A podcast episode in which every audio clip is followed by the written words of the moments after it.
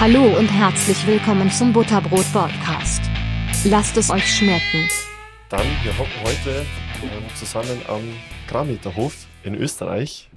Äh, ich hocke zusammen mit dem Josef Holzer und wir sprechen heute einmal über Permakultur. Herzlich willkommen zum Butterbrot Podcast, beziehungsweise vielen Dank, dass du das mit mir machst und dass ich da sein darf am, am Grameterhof. Ja, schön, dass du da bist. Sehr gern.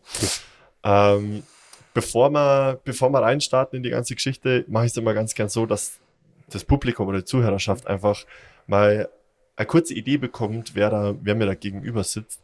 Deshalb, wenn du einen ganz kurzen Einblick geben könntest, wer du genau bist, bevor wir auf das, auf das Thema Permakultur überhaupt äh, tiefer einsteigen. Okay. Ja, ich bin Bergbauer hier am Grammeterhof, ähm, für einen Hof mit äh, ja, circa, circa 45 Hektar, ist äh, ein äh, relativ diverser Hof, sagen wir es mal so, mit vielen verschiedenen, vielen verschiedenen landwirtschaftlichen Nischen, den ich da doch schon vor 14 Jahren jetzt mittlerweile von meinen, von meinen Eltern übernommen habe. Ähm, und ich führe den Hof als Permakultur. Äh, der Hof ist sozusagen ein, einer meiner Bereiche. Ich mache auch noch zusätzlich ein bisschen Planung und Projekt, äh, ähm, sage ich mal, Unterstützung, Entwicklung und äh, mit einem kleinen Planungsbüro und äh, ganz klein wenig ganz klein wenig äh, Erwachsenenbildung mit ein paar Seminare. Beziehungsweise ich mache ein paar wenige Handvoll Hofführungen. Das ist so ein bisschen dieser, dieser Bereich. Aber ja. großteils ist sozusagen mein Hof und das Planungsbüro. Und ich muss mich ein bisschen entschuldigen für meine Stimme. Ich muss ein bisschen aufpassen. Halt, das, ich hoffe, es ist halbwegs hörbar. Ich habe ein bisschen eine angeschlagene Stimme. Eine männliche Stimme. naja. Und eine. Und wer mit Video zuschaut, ist es kein halbe Bier, sondern es ist ein, ein halbe voll, voll Tee mit Honig. Ja, Kräutertee mit Honig, damit die Stimme funktioniert. genau. Perfekt, Dankeschön. Erstmal, was mich interessieren würde, weil du gerade sagst, ähm, du bist auch in einem Planungsbüro. Ähm, hast du dann äh, entsprechend was in die Richtung studiert? Also ich habe ja heute die Ehre gehabt, schon so einen ersten Teil äh, von einer dieser Führungen, einer dieser mhm. wenigen Führungen, die pro Jahr stattfinden, mhm. mitmachen zu dürfen. Von dem her habe ich da heute schon mal einige Einblicke gewinnen dürfen. Was für mich immer so ein bisschen danach geklungen hat, ist, dass du schon ähm, auch, äh, auch tiefgehendes, wissenschaftliches, fundiertes Wissen hast. Und hast du das aus, aus Universi universitären Hintergründen oder ist es eher Erfahrungswissen und ganz viel Lesen? Es ist eine Mischung aus, es ist eine Mischung aus, aus beidem, sagen wir es einmal so. Mhm. Ich, ich bin hier vom Hof aufgewachsen, wo sozusagen äh, Neugierde und, und Experimentierfreude und die, die, wie soll ich sagen, die, die Möglichkeit, sich irgendwo sein, sein, sein, seine Spielwiese zu suchen, einfach da immer, immer Teil des Ganzen war. Also es war bei uns immer so, dass wir experimentieren sollten, ja, durften, aber auch die, dass es, dass es sozusagen gefördert worden ist. Und dass hier, ich habe ich hab, ich hab drei, drei Schwestern noch, äh, mit denen ich hier am Hof aufgewachsen bin. Und es war also, das war immer ein bisschen ein Teil der, der, des Ganzen, einfach äh, sich seinen Bereich zu suchen, spüren, schauen, lernen, arbeiten auch, ja, ja. nicht, nicht so knapp natürlich, ja. aber, aber im, im trotzdem sozusagen immer die Freude dabei im Sinn von, es gibt so viele spannende Sachen immer, wo man sie, wo man sie dann vertiefen kann. Und deshalb habe ich mich immer für diese Themen interessiert. Ich habe mich immer für Natur interessiert, habe das immer sozusagen in mich aufgesogen, äh, habe mich immer für landwirtschaftliche, äh, landwirtschaftliche Themen interessiert, äh, habe da eben viele Bereiche gehabt, wo ich mich selber ein bisschen vertiefen durfte, äh, schon als Kind das jetzt irgendwie bei uns die, die ganzen Themen mit, mit Fischen und, und, und Teichwirtschaft und so war, das mich natürlich immer brennend interessiert hat. Oder ob das dann ein Thema war, das für mich immer ganz spannend war, Pilzzucht, sagen wir sich mit Pilzen auseinanderzusetzen. Das waren immer, immer solche Bereiche, wo, wo, wo einfach dann automatisch durch das Interesse dann die weitere Beschäftigung mit dem Thema und, und die Vertiefung sozusagen da, da war. Also da, das, da, es ist mir nie schwer gefallen, mich mit dem Thema auseinanderzusetzen. Von der Ausbildung her bin ich Förster und äh, genau, habe noch so die eine oder andere eine oder andere Zusatzausbildung dann noch gemacht. Ähm, und weil du vorher gesagt hast, Büro, also es ist so wie, äh, äh, ich habe ein kleines oder gemeinsam mit, mit einigen Partnern und Freunden haben wir ein kleines äh, Planungsbüro, ähm, wo wir einerseits Geologie abbilden, Forstwirtschaft abbilden und äh, auch eben Landwirtschaft als, als sozusagen Planungsingenieurbüro äh, betreiben. Und da ähm, wie soll ich sagen, einerseits sozusagen landwirtschaftliche Nischen äh, uns anschauen, forstwirtschaftliche oder Planungen hin zu nachhaltigen, standardangepassten Waldsystemen, äh, äh, die Betriebe dabei unterstützen, sich da weiterzuentwickeln. Und äh, ein ganz großer Schwerpunkt bei uns ist das ganze Thema Wasserretention, Wasserspeicherung, wie gehen wir mit Oberflächenwasser um. Und das ist ein Schwerpunkt, deshalb auch die Geologie ganz stark bei uns äh, verankert im, im Büro, wo wir uns eben mit diesen Themen auseinandersetzen. Das heißt, ja, so, ich sage jetzt einmal, mein Schwerpunkt ist so, das ein bisschen oben drüber fliegen und ein bisschen interdisziplinär äh, so in, in einige Bereiche ein bisschen hineinschnuppern zu können. In manchen habe ich ein bisschen mehr vertieftes Wissen, aber, in, aber ich versuche mich in so den relevanten Bereichen überall ein bisschen fit zu halten. Ja, also das ist ja das, was für mich heute auch nochmal klar geworden ist mit dem Thema Permakultur. Du brauchst ja auch ganz viel Wissen aus unterschiedlichen Bereichen. Und so hört sich für mich gerade an, dass das Planungsbüro auch so aufgebaut ist. Du hast unterschiedliche spezialisierte Bereiche, die dann aber in dem Fall unter deiner Führung ähm, auch nochmal so ein bisschen zusammenlaufen und ein großes Ganzes ergeben. Genau, man, man braucht Spezialwissen, das ist ganz klar. Niemand ist irgendwo Experte in eh allem, ja, sondern es braucht, es braucht Leute, die in Bereichen vertieft sind, das ist ganz, ganz klar. Äh, nichtsdestotrotz ist das Interdisziplinäre total wichtig.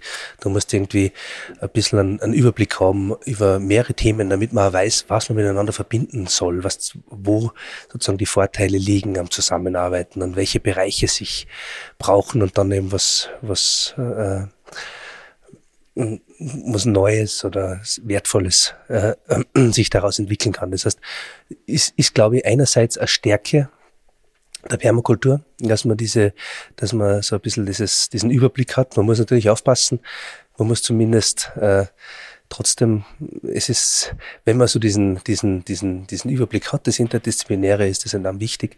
Man muss natürlich trotzdem noch in den Einzelfachbereichen auch noch sattelfest sein. Also Universaldilettantismus ist es dann auch nicht, ja. Aber trotzdem braucht es einmal äh, einerseits den Überblick und dann eben die, die Kombination mit, der, mit dem vertiefenden Fachlichen. Aber es ist wichtig, weil ich glaube, es kommt ganz häufig in, in vielen Bereichen ein bisschen zu kurz, dass man einen Überblick über das Ganze hat. Ja. Mhm. Weil, weil ähm, das ist in unserem Themenbereich sogar besonders so. Ähm, Landwirtschaft, das beschäftigen sich so wenig Menschen damit, weil so wenig Leute in dem, in dem Bereich Landwirtschaft arbeiten. Bei uns in Österreich sind es so um die knapp unter vier Prozent, in Deutschland sind es vielleicht drei Prozent. Es gibt wenig Leute, die das machen. Und äh, insofern ist einfach die, wie soll ich sagen, äh, ist es halt das, ist es halt auch das Thema, sagen wir es mal so, dass je weniger Leute sich in einem Themenbereich aufhalten, umso weniger ganz rein statistisch weniger gute Lösungen hast du. Ja. ja. Je mehr Leute irgendwo drinnen sind, sich mit was beschäftigen, umso mehr Kreativität ist da drinnen in dem Sektor, umso mehr total spannende Lösungen sind. Deshalb wäre es ja, finde ich es ja so wichtig, viel mehr Leute für diese Themen zu begeistern und viel mehr Leute für das Thema Landwirtschaft und wie werden unsere Lebensmittel produziert zu begeistern, weil eben, je mehr Leute drinnen sind, umso mehr gute Ideen hat man, umso mehr Lösungen hat man. Ja, ich habe einmal recht eine, ein nettes Zitat habe ich da im, im, im Ohr. Ich verwende das auch immer ganz gern. Ähm, das habe ich mal gehört so zu dem Thema, also die, die wichtigste Kennzahl in der Landwirtschaft. Ja? Und äh, das ist eben nicht Fläche oder nicht, äh, nicht die, was nicht, Bodenzahlen, Klimazahlen oder die BS vom Traktor, sondern die wichtigste Kennzahl ist Hirn pro Hektar. Hirn pro Hektar. Ja, genau. Ich würde es jetzt einmal anders formulieren. Ich würde sagen Hirn und Herz pro Hektar, aber zumindest das, was man daraus macht. Wir haben gewisse Dinge gegeben, aber das kommt darauf an, wie kreativ sind unsere Lösungen, mit dem gegebenen Potenzial, den Ressourcen, die wir haben, umzugehen. Wir haben gewisse Gegebenheiten und da müssen wir die bestmögliche Lösung dafür finden. Und deshalb Hirn pro Hektar, Herz pro Hektar, Beschäftigung damit. Und je mehr Leute sich damit beschäftigen, umso mehr Hirn pro Hektar hat man oder pro Fläche oder für die Landwirtschaft. Also es geht nicht darum, dass man da ein paar Supergenies braucht, sondern es geht darum, dass man so viele Leute wie möglich begeistern kann, da etwas zu machen. Und je mehr verschiedene Fachbereiche, auch andere Bereiche daneben wo man vielleicht, wenn man sich nicht damit beschäftigt, auf den ersten Blick gar nicht glaubt, dass die damit zu tun haben könnten. Je mehr Bereiche so reinschauen in dieses Thema, je mehr Fachwissen sozusagen aus unterschiedlichsten Bereichen sich mit dem Thema auseinandersetzt, umso mehr wieder plötzlich spannende Lösungen kriegst du, weil du ganz andere Außensicht äh, hineinbringst. Ist im Übrigen das Schöne, auch heute mit ganz vielen Quereinsteigerinnen und Quereinsteigern in das Thema Landwirtschaft. Wir haben ja dieses Riesenproblem, dass ganz viele Leute aufhören ja, also Höfe äh, werden äh, einfach sehr viel, wir haben ein Höfesterben nach wie vor. Ja, also es gibt sicher eine Handvoll Höfe in Österreich, die jeden Tag aufhören. Eine Handvoll Höfe mhm. jeden Tag. Also es gibt diese vor, ich habe nur die Vor-Corona-Zahlen im Kopf, muss ich jetzt dazu sagen, also die vor 2020 äh, äh, Zahlen. Ich habe mir dazwischen jetzt, habe ich es jetzt nicht akkurat bei der Hand, aber das waren aber damals, trotzdem. das waren damals so um die sieben Höfe pro Tag äh, in Österreich, die aufgehört haben. Ja, und das über einen sehr, sehr langen Zeitraum statistisch. Und die, und die, das ist ein Riesenproblem. Also je weniger Leute, je mehr Höfe sozusagen in den Nebenerwerb und dann vom Nebenerwerb irgendwann in die, in das Ausgedrängt werden, umso, umso problematischer ist es. Und ich finde was, was passiert dann mit den Höfen? Es kommt darauf an, manche Flächen werden verkauft, manche werden, werden dann geschluckt von größeren, äh, manche werden einfach nur extensiviert, werden zum Mondfreizeitprojekt, aber produzieren nicht mehr. Okay. Wer, äh, manche Flächen werden insofern extensiviert, dass die landwirtschaftlichen Flächen aufgeforstet werden zum Beispiel oder verpachtet werden und von anderen wieder bewirtschaftet werden. Aber die Höfe an sich werden weniger und das ist ein Problem, weil genau das dann verschwindet. Menschen, die sich mit dem beschäftigen und äh, Lösungen äh, werden dann einfach auch weniger. Ja? Und, und äh, das ist ein Riesenproblem. Aber glücklicherweise fangen auch wieder Leute an, weil einfach diese neue ein- und Quereinsteigerinnen und Quereinsteiger schon immer mehr werden. Es wird immer wieder Leuten irgendwie bewusst, dass das doch eine spannende Geschichte ist und es gibt viele Leute, die sich damit beschäftigen wollen.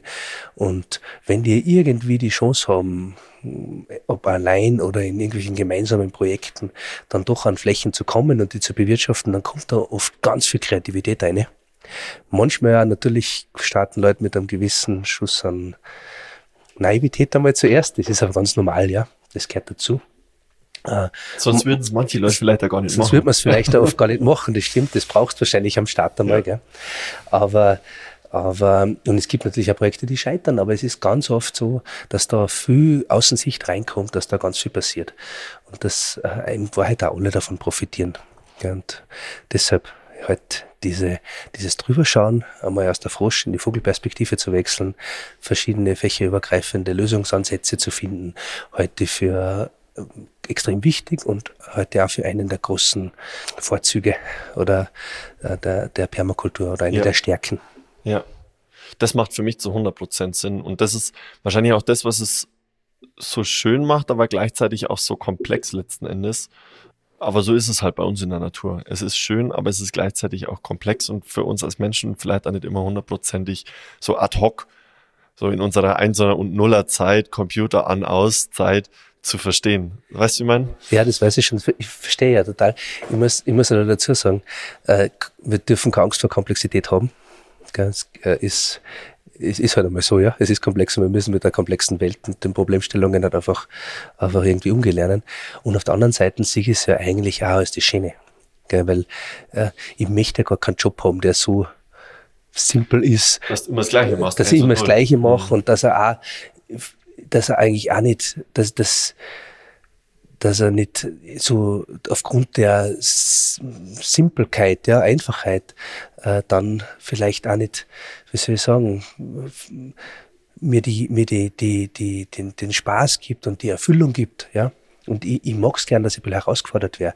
Ich möchte auch nicht, vielleicht ist es jetzt ein persönlicher Zugang von mir, weil ich eben als in der Landwirtschaft arbeite, ja. Und da ist es natürlich nicht immer so klar zu trennen, was ist jetzt Freizeit und was ist Arbeit und wo trennt man das. Das ist kein 8-16-Job, das geht sich nicht aus, ja. Also du, du denkst immer wieder an Projekte, du hast deine Sachen ständig irgendwo am Schirm. Du musst manchmal mehr machen, weil es ja das Wetter oder die Jahreszeit verlangt und dann hast du es wieder ruhiger. Also es ist ein ganz anderer, ganz anderer zeitlicher Ablauf. Aber was ich damit sagen möchte, das ist, du hast, ein, man hat was Herausforderndes, aber das ist auch schön. Äh, dieser, dieser, diese Trennung zwischen Freizeit und Arbeit ist nicht in dem Sinn so da, weshalb aber auch die Kreativität oder ein guter Teil der eigenen Kreativität auf den Arbeit fließen kann. Und das ist halt natürlich auch, das ist auch schön, weil das macht die Arbeit erfüllend und ich möchte auch gar keinen Job haben, der, wie soll ich sagen, wo ich mich selbst quasi äh, äh in, in, in sozusagen runterdegradiere irgendwo in eine so einfache Tätigkeit, dass ich das schlussendlich äh, ja vielleicht sogar auslagern kann hin zu irgendeiner äh, irgend, vielleicht in Zukunft irgendeinem intelligenten Roboter, der jettet oder so irgendwas in der Art.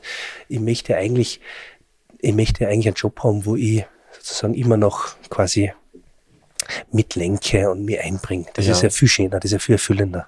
Das wäre tatsächlich eine meiner Fragen gewesen, aber die, ich glaube, die verschiebe ich jetzt erstmal. Also also die Frage geht um KI, weil halt momentan ganz viel mit KI passiert. Aber die können wir vielleicht ein bisschen nach hinten verschieben. Ich, ja, klar. Weil ich glaube, ähm, dass es vielleicht mal wichtig ist, mal ähm, zu erklären, was ist denn Permakultur überhaupt? Oder wo kommt's her? Sollte man vielleicht oder, damit oder, mal anfangen? Oder wo kommt's her, genau. Naja, Permakultur ist, ist äh, äh, ein landwirtschaftliches, gärtnerisches, aber auch, ich würde sogar so weit gehen, ein bisschen eine Lebenseinstellung und Konzept. Ähm, kommt aber, und das ist jetzt wichtig, eigentlich aus so den, den Ursprüngen des Biolandbaus. Man kennt Permakultur heute, den Begriff, man hat öfter einmal damit zu tun, ist, ist mittlerweile jetzt also kein, kein, so, kein so unbekannter Begriff mehr. Ähm, man kennt es halt heute hauptsächlich aus dem, aus dem gärtnerischen, oft auch ein bisschen urbanen Raum. Und äh, da hat Permakultur sehr dazu beigetragen, so ähm, Gardening-Konzepte irgendwie ein bisschen anzustoßen und da in, in der Richtung Leute dazu zu motivieren, wieder ein bisschen zu Gärtnern rauszugehen und was, was auszuprobieren, was auch wunderschön ist äh, und auch sehr viel gebracht hat ähm, weil Permakultur so ein bisschen einen neuen Wind reinbracht hat, ein bisschen eine andere Denkweise, ein bisschen einen anderen, ein bisschen einen anderen Garten, der vielleicht nicht ganz so, nicht ganz so äh, rechteckig und linear und gerade war und ein bisschen mehr Spielraum und Freiraum braucht hat. Aber trotzdem ist es, ist es wichtig zu wissen, dass eigentlich diese Überlegungen ähm, nicht jetzt rein aus diesem Bereich kommen, sondern ursprünglich Permakultur eigentlich aus der der Entwicklung des Biolandbaus irgendwie gekommen ist. Also, wie der Name schon sagt, ein bisschen exotisch klingender Name, Permakultur, kommt äh, sozusagen aus dem, aus dem englischen Sprachraum äh, von Permaculture und ist als Begriff in den, in den späten 70er Jahren begründet worden. Ja. Und sozusagen da der bekannteste äh, ähm, Vertreter oder der, der diesen Begriff auch wirklich begründet hat, war Bill Mollison. Das ist ein Australier oder genau gesagt Tasmanier gewesen, der mit, mit, doch natürlich nicht alleine, sondern auch mit, mit Leuten gemeinsam äh, sozusagen dieses Konzept, so wie wir es heute als moderne Permakultur kennen, einmal so einmal zusammengefasst und, und, und beschrieben hat. Und dafür auch äh, 81 den Alternativnobelpreis, den, den Right Livelihood Award äh, gekriegt hat. Cool. Ja, also war, war eine fantastische Sache und der Bill hat da wahnsinnig viel geleistet. Äh, was man allerdings sagen muss, und das ist auch wichtig in dem Ganzen, und da würde er jetzt auf jeden Fall, glaube ich, zustimmen, äh, ist, dass er das auch nicht aus dem luftleeren Raum heraus gemacht hat, sondern dass man, wie wir alle, und das ist ja das Fundamentale in der Permakultur an sich, dass wir uns ganz bewusst sind, dass, dass man auf sozusagen den Schultern von den Vorgenerationen stehen, ja. Total, ja.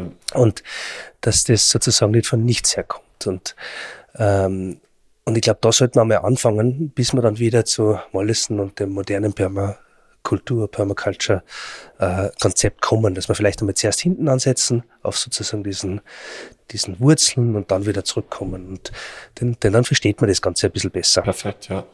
Permakultur ist äh, eben aus dem englischen Sprachraum, haben wir schon gesagt, äh, und kommt eben von, äh, aus der, das, dieser, dieser Begriff eine Zusammenführung äh, der, der äh, beiden Wörter Permanent and Agriculture. Das heißt, dauerhafte Landwirtschaft irgendwie so, könnte man es jetzt einmal, könnte man es einmal bezeichnen, ja. wo äh, vielleicht hätten sie es, wenn das damals in, in, in den USA schon ein bisschen moderner gewesen wäre, hätten sie es irgendwie Sustainable genannt oder so irgendwas wie bei uns heute mit Nachhaltigkeit um ja. uns geworfen wird. Aber, aber damals äh, eben die dauerhafte Landwirtschaft, weil es ganz bewusst äh, ähm, auch durchaus eine, eine Abgrenzung zur der Idee war, dass man die Ressource Boden oder das Land einfach auch sozusagen abnutzen kann, wie sozusagen Mining the Soil oder so in der Art, also wie, wie, wie im Bergbau ja? ja? dass man die Ressource nutzt, bis sie nicht mehr tragreich ist. Also das heißt, ich setze meine Pflanze ein, die saugt, keine Ahnung, 10% Nährstoffe raus, jetzt sind bloß nur 90% über, also Oder überspitzt. Überspitzt, ich habe jetzt einen, einen, guten Boden, wo über, über äh, Jahrtausende oder längere Zeit sich Boden und Oberboden aufgebaut hat und, und Humus sich aufgebaut hat über die Vegetationen und die Ökosysteme davor auf der Fläche. Jetzt äh, rode die Fläche wandle es in Ackerland um und jetzt baue ich da drauf, jetzt einfach kostet es, was es wolle, so lange hintereinander äh, meine Kulturen an, hab, nehme keine Rücksicht auf Erosion, nehme keine Rücksicht auf irgendwie äh, äh, Bodenverluste, Bodenverdichtungen und so weiter, bis halt das Ganze nicht mehr so fruchtbar ist und suche mir dann eine andere Fläche. Okay. Ja, das, also so auf die Art, ja. Und, und dazu sollte das ganz bewusst an einen Konterpunkt setzen oder halt sozusagen ein anderes Konzept aufzeigen. Und das ist, diese Ursprünge kommen aus den, aus den Ursprüngen des Biolandbaus oder aus diesen Überlegungen aus dem 19. Jahrhundert. Ähm, und eben diese Permanent Agriculture, auf die halt mit eine der, der, der, der Fundamente auch für dann später, später das moderne Permaculture waren sind, klarerweise. Die kommen ganz stark aus den USA, wobei man dazu sagen muss, äh, dass bei uns natürlich auch viele Leute gegeben hat, die ähnliche Richtungen in ähnliche Richtungen gedacht haben, auch zu dieser Zeit. Warum zu der Zeit? Äh, das hat ein bisschen, wie soll ich sagen, es braucht sozusagen die, die Gegenbewegung, ja, mhm. das konventionelle, industrielle, äh, um, um sozusagen überhaupt auf die Notwendigkeit gestoßen zu werden, dass man äh, einen, einen ökologischen Landbau braucht. Ja, oder einen verantwortungsvollen Umgang mit Ressourcen. Da muss ich jetzt erst einmal sehen, dass es anders da geht, ja. ja. Und, und Warum so die USA? Ja, schwer zu sagen, weil vielleicht da gerade diese Leute gewesen sind, die diese Ideen gehabt haben, aber vielleicht auch deshalb, weil ähm, sozusagen Europa ja viel enger, viel kleiner, kleinräumiger äh, im Sinne von schon mit bestehenden Kulturlandschaften über Jahrtausende gewachsen, ganz anders aufgebaut war. Und in den USA die, sage ich mal, wahrscheinlich die bestehenden äh, landwirtschaftlichen Kulturlandschaften entweder nicht mehr gesehen worden sind, beziehungsweise schon, schon ein paar hundert Jahre vorher zerstört worden sind. Äh, und, und man das einfach nicht mehr so gesehen hat, ja. Was die, die indigenen äh, Kulturen da gehabt haben. Also da hat es ja auch fantastisch viele Sachen gegeben. Nur durch die sozusagen europäische Besiedlung des äh, amerikanischen Doppelkontinents ist so viel verschwunden, dass man jetzt nur mehr quasi archäologisch irgendwo in Relikten sieht. Ja. Mhm. Die Leute haben ja, das hat ja relativ lang gedauert, die Leute sind erst über, über diese ganzen Krankheitsepidemien ja, vertrieben, äh, getötet und wer immer sozusagen in einer, in einer Situation gebracht worden, dass sie ihr Leben ja komplett verändert haben und da sind ja ganz viele Bereiche sind ja da auch, auch verschwunden, von denen wir gar nichts mehr wissen. Also wir können nur mutmaßen, was es alles gegeben hat. Ja. Aber gut, da, kennt, da bin ich, bin ich absoluter, zwar interessiert, aber trotzdem nur Laie. Ja. Das wäre wahrscheinlich ein eigener Bereich. da da gibt es Leute, die da Experten sind. Was ich damit aber nur sagen möchte, ich will es nur einfach, ich will nur einfach äh, kurz anmerken, es hat sicher in den USA auch viele Sachen gegeben, ja. Also in am nordamerikanischen Kontinent, am Südamerika, äh, überall in, Amerika, in, in, in Amerika.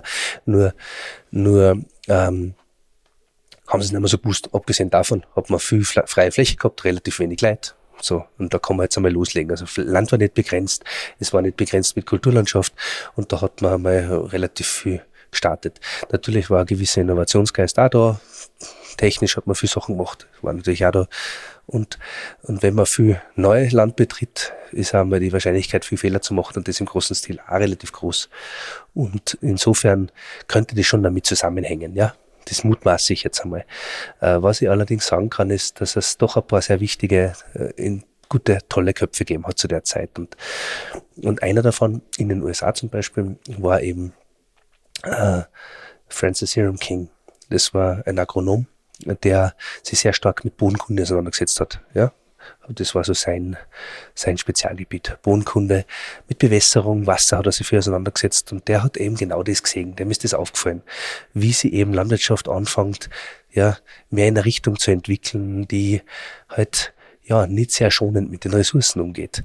Und der hat sich halt dann gedacht, okay, das, das ist auf Dauer nicht gut. Also wir, da, da muss man einen, Gegen, äh, einen Gegentrend setzen. Und mit seinem Wissen aus der Bodenkunde heraus war ihm klar, in dem Bereich äh, ist wahnsinnig viel möglich. Wir müssen schauen, dass wir Boden am Leben erhalten, dass wir mit dem Boden arbeiten. Das ist eigentlich unsere Basis auf der einen Seite. Und es war klar, ein naturwissenschaftlicher Zugang. Schauen, lernen, von der Natur lernen und da Lösungen finden. Aber es war auch, und das finde ich wahnsinnig spannend, auch dieser Zugang, dass er durchaus auch, dass man äh, gesagt hat, äh, wir kennen jetzt nicht nur sozusagen reinen Fortschrittsglauben und auch wenn das jetzt sozusagen in seinem Bereich Bodenkunde war, ja.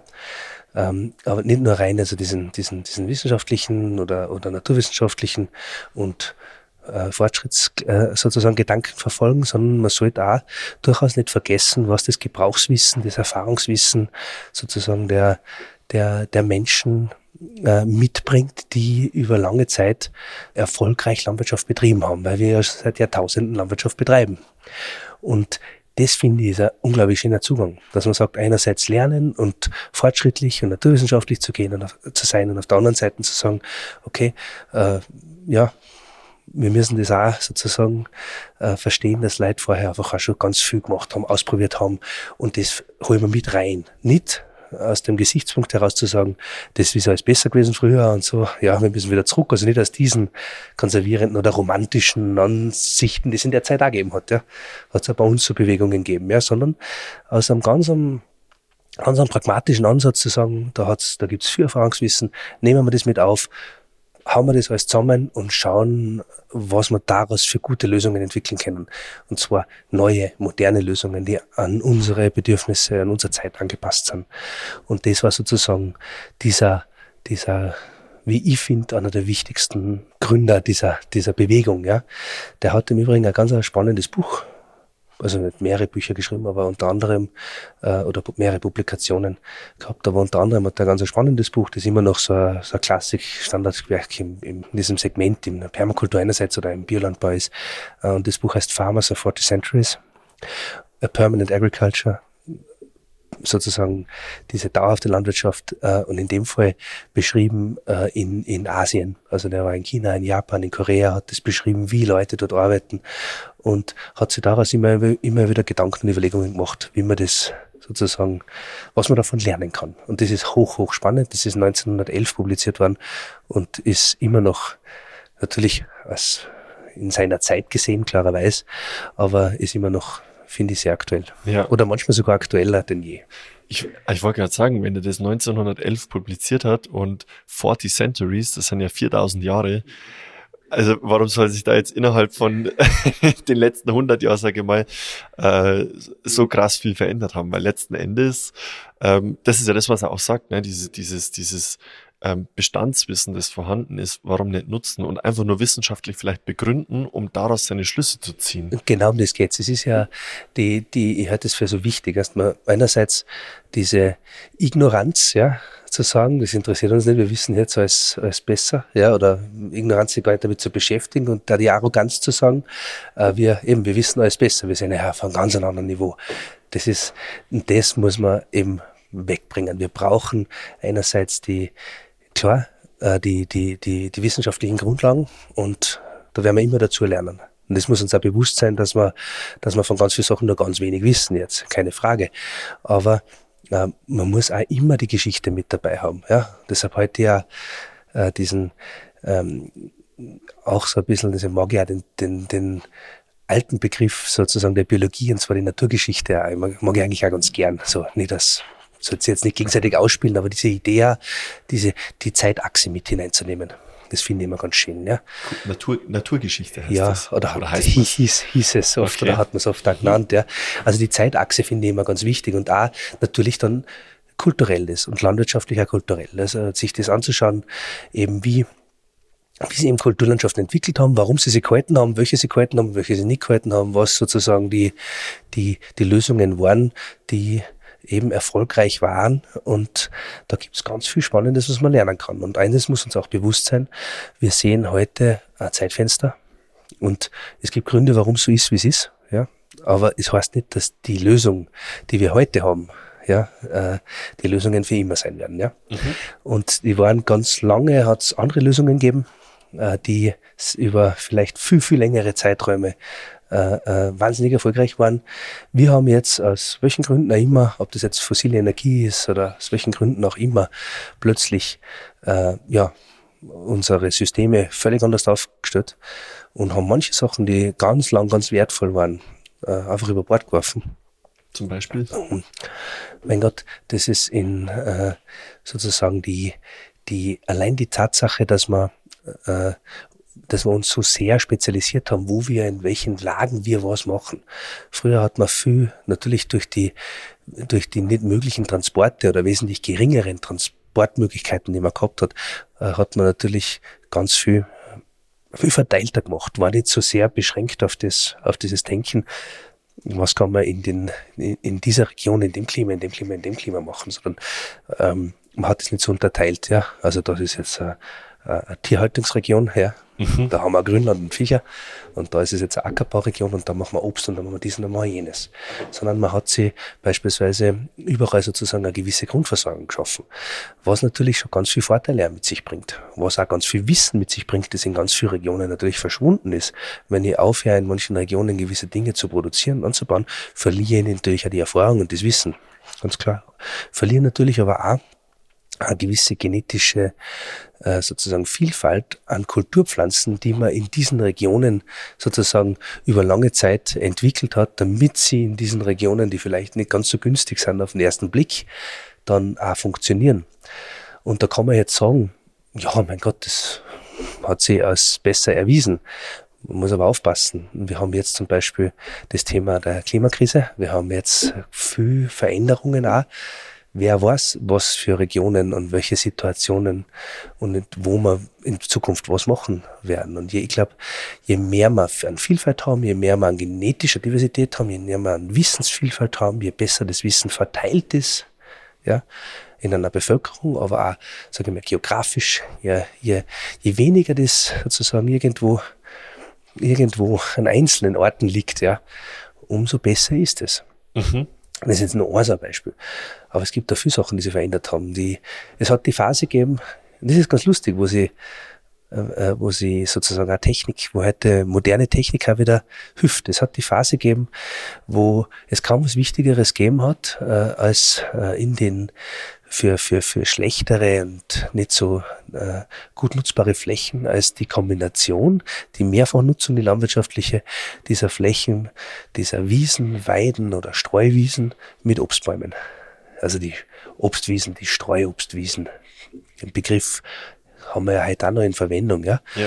Äh, wo man einfach diese Doppelnutzungen gehabt hat, wo man mit Obstbäumen und einer Grünlandnutzung gearbeitet hat. Das war unglaublich wichtig, weil man hat äh, sozusagen die landwirtschaftliche Nutzung gehabt, man hat aber das Obst eben auch gehabt als Teil dieser landwirtschaftlichen Nutzung, das man dann in aller Regel ja, zu Alkohol verarbeitet hat. in weiterer Folge dann also zu Mosten, Mostenweinen, beziehungsweise dann einen kleinen Teil aber wahrscheinlich zu Essigen und einen Teil hat man destilliert. Sicher hat man auch was getrocknet und was gegessen und so weiter, aber äh, es war auch viel Dörrobst, war sicher auch ein großes Thema, war ganz eine wichtige Ressource. Aber man hat natürlich den größten Teil verflüssigt. Und das war jetzt einerseits natürlich ganz ein wichtige, sozusagen ganz ein wichtiger, ganz ein wichtiges Verkaufsprodukt, weil das hat man dann gut lagern können, gut verkaufen können, Alkohol hat man immer verkaufen können, ja. Äh, hat etwa ein Produkt gehabt, das eigentlich nicht mehr leicht schlecht wird, wenn es einmal einen gewissen Veredelungsstand erreicht hat, was schon ein großer Vorteil ist. Und das war unglaublich wichtig, also man hat wirklich viel davon gemacht komm, vielleicht hat man es auch mal übertrieben, kann auch sein, ja. Äh, nichtsdestotrotz war das, war das einfach eine ganz wichtige Ressource. Unterschätzt man, wie viel das gewesen ist. Also heute haben Leute, die von, mit dem nichts zu tun haben, haben ja keine Vorstellung, wie viel Kilo Obst und schlussendlich wie viel, wie viel Liter Most oder, oder auch Schnaps von einem einzigen großen alten Streuobstbirnbaum runterkommen können. Also das ist, das sind unfassbare Mengen. Ja.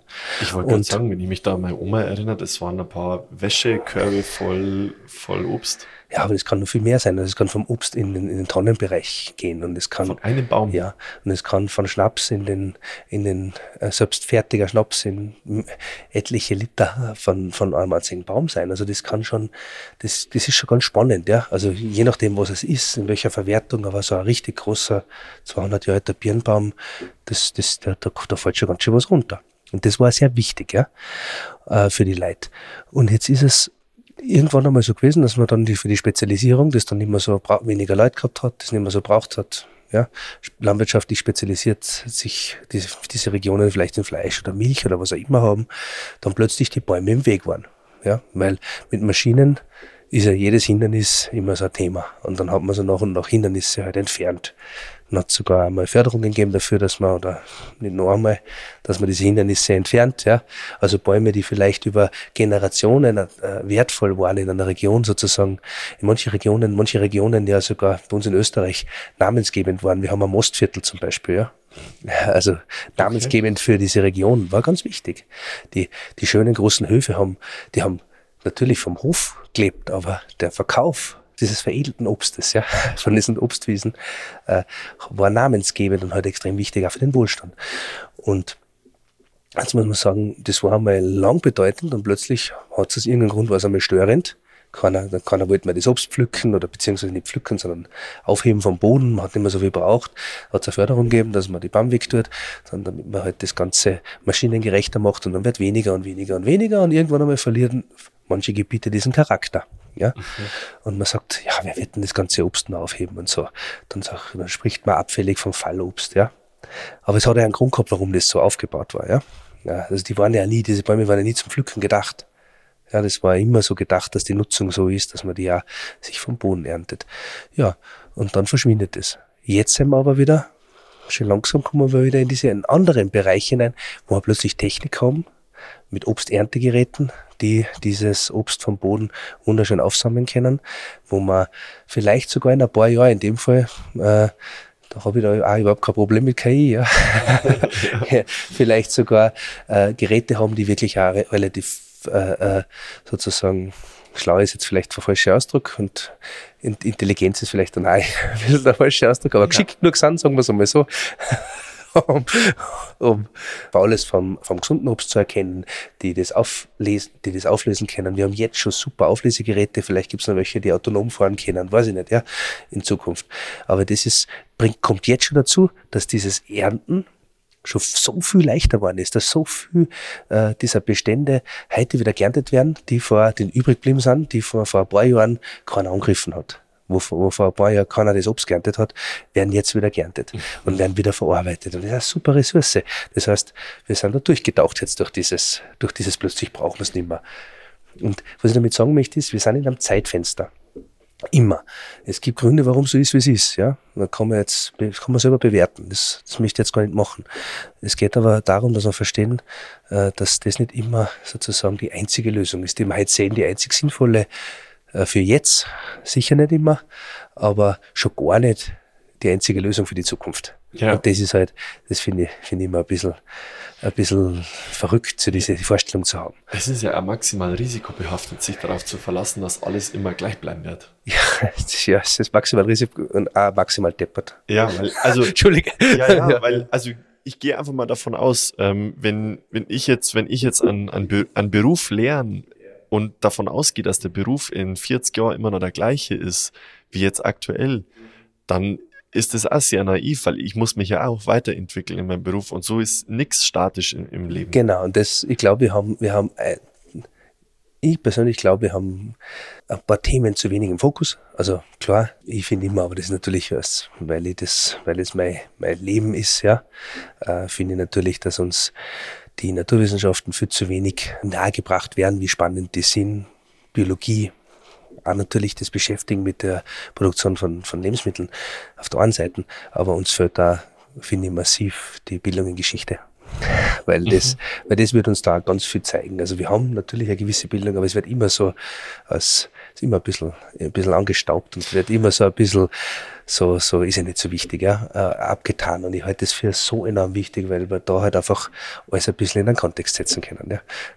Und es stehen halt auch oft die Kriege einfach im Vordergrund. Ja, ja, klar. Also ich klar. mein, ohne das kleinreden zu wollen, aber man kann ja auch nicht nur, also man sollte daraus lernen, warum sind Kriege entstanden, wie kann man sie zukünftig vermeiden, aber man kann ja auch Dinge, die positiv verlaufen Mhm. sind, weiterhin beibehalten. Ja, und man braucht es in jedem Bereich. Und wenn in jedem Fachbereich braucht er gewisse Fachgeschichte Ah, jetzt, auch, ja.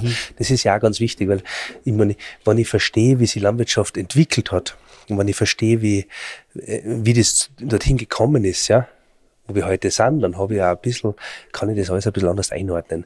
Und dann wird mir auch bewusst sein, dass das alles nicht so bleibt. Äh, Und dass sich das auch weiterentwickeln wird. Und wie gesagt, es geht mir jetzt nicht um Bewertung dieser ganzen Sachen. Es geht einfach nur ganz wertfrei um ein bisschen, ja, ein bisschen andere Perspektive einzunehmen. Ich, wir bewegen uns oftmals freiwillig so wie Frösche am Boden und ohne, und sind immer erstaunt, wenn irgendwie uns, sich ober uns was bewegt, ja.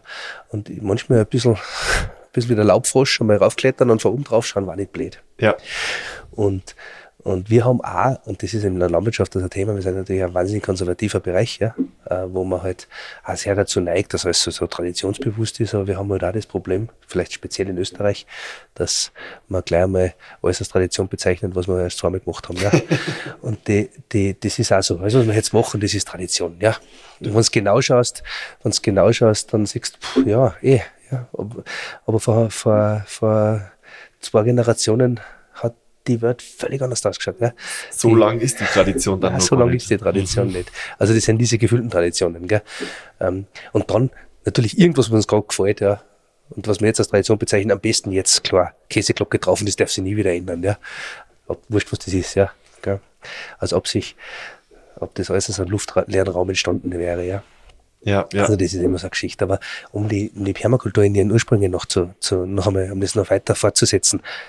Also einer dieser Gründerväter war eben King beispielsweise. Also der hat mit dem angefangen, ja. Wie? King. King. Von, Ah, de, von, der, von genau, dem du gerade erzählt von, hast, von dem genau. ich gerade Mhm. erzählt habe, genau. Das war einer. Gegeben hat es viele Leute, die in diesen Bereichen gearbeitet haben. Und ich glaube, das macht es auch aus. Es geht, ich, ich, ich habe jetzt den rausgepickt. Aber da würden vielleicht andere Leute, auch andere, andere Leute rauspicken, ja. Äh, Und es gibt da noch ein paar, ein paar, die man auf jeden Fall, finde ich, nennen sollte. Aber es geht gar nicht so sehr um diese einzelnen Namen. Es geht, glaube ich, viel mehr um das, dass man am Schluss irgendwie so ein gebündeltes Wissen oder, oder Anschauung irgendwie zu was zusammengetragen hat, ja. Und dass die alle voneinander irgendwie, dass die, dass es alles aufeinander aufbaut. Alles, was wir heute in unserem, in unserem Biolandbau, in unserer Permakultur, was auch immer für so selbstverständlich halten, wie, ach, dass wir auf Biodiversität achten. Ja, dass das für uns wichtig ist. Ja, das kommt ja nicht von, das, das kommt ja woher, ja. Biodiversität, ja. Das war für nicht allzu langer Zeit hätten sie dann Vogel gesagt, wenn du das gesagt hättest, ja. Aber für uns ist das, für uns ist das äh, heute was glücklicherweise was Selbstverständliches und Wichtiges, ja. Es hat einen Wert, die Natur hat an sich einen Wert. Ja, hallo, früher haben wir nur dagegen gekämpft. Jetzt hat es einen Wert. Das, Ja, das, stimmt. das ist ja nicht so selbstverständlich. Alte Sorten, ja, Saatgut erhalten, Seedsaver, äh, Achinoa bei uns, Saatguterhaltungsvereine und Prospezia rara oder die, die, diese Idee, dass man, dass man, dass, dass das einen Wert hat, das kommt ja auch woher. Ja, das ist, äh, oder eben, dass wir äh, eben generell uns überlegen, wie wir eine nachhaltige oder dauerhafte Landwirtschaft betreiben. Das ist alles nicht von, von ungefähr. Und deshalb glaube ich, sollte man das sich gen- schon auch anschauen, woher das kommt, damit man versteht, wo man heute ist. Wie gesagt, man muss dann ein bisschen schauen, äh, wen man da herauspickt. Da gibt es unterschiedliche Leute mit unterschiedlichen Prioritäten, würde man jetzt anders nennen. Aber für mich ist zum Beispiel dieser, dieser Heron King extrem wichtig. Gibt aber andere auch. Im Übrigen, ganz viel unserer heute auch modernen Ideen und Konzepte, unter Anführungsstrichen modern, sind ja auch uralt. Ja, die sind ja noch viel älter als diese Leute. Die haben es halt auch einmal irgendwann einmal beschrieben. Gemacht hat man das im Erfahrungswissen vielleicht tausend Jahre. Aber man muss das einmal beschreiben oder einmal verstehen, versuchen das irgendwo sozusagen die Zusammenhänge zu verstehen, so dass man es dann schlussendlich auch weiter transportieren und vervielfältigen und an andere Systeme anpassen kann. Das, das, das ist sozusagen auch diese ganz große Leistung dieser Leute. Der King war zum Beispiel als ganz ein, äh, starker Verfechter vom ganzen Thema Mulchen. Ja, das ist etwas, was halt so so, so eine Sache ist äh, Mulchen. Ja, äh, das kommt uns ja fast so vor, als wäre das irgendwie eine moderne neue Technik, dass wir den Boden irgendwie schützen und abdecken und, und mulchen mit, mit, mit pflanzlicher Biomasse. Ja.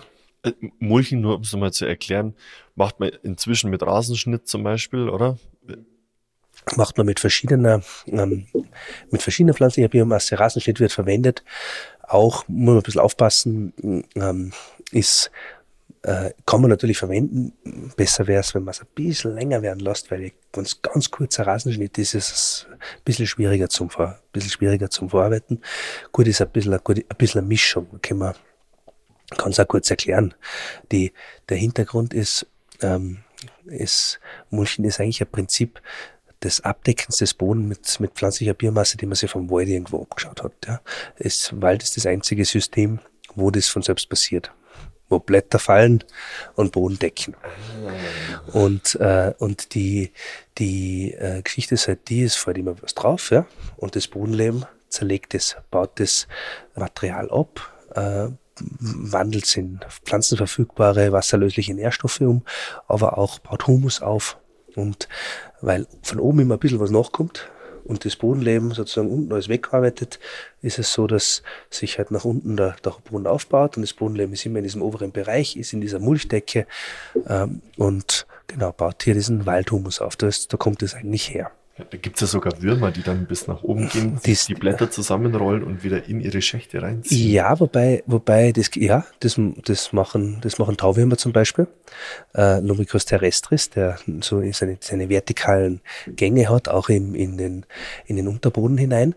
Wobei es gibt da eigen in diesen Mulchschichten, ja, diesen, diesen Waldhumusschichten gibt es eigene Würmer, die ja nur oben in diesen Mulchschicht sich, sich bewegen, also in dieser, in diesem Oberboden. Die gern gar nicht ins Mineralische runter. Die sind oben quasi horizontal unterwegs und sind quasi immer nur dort, wo es wirklich schön voller Nahrung ist. Ja. Okay.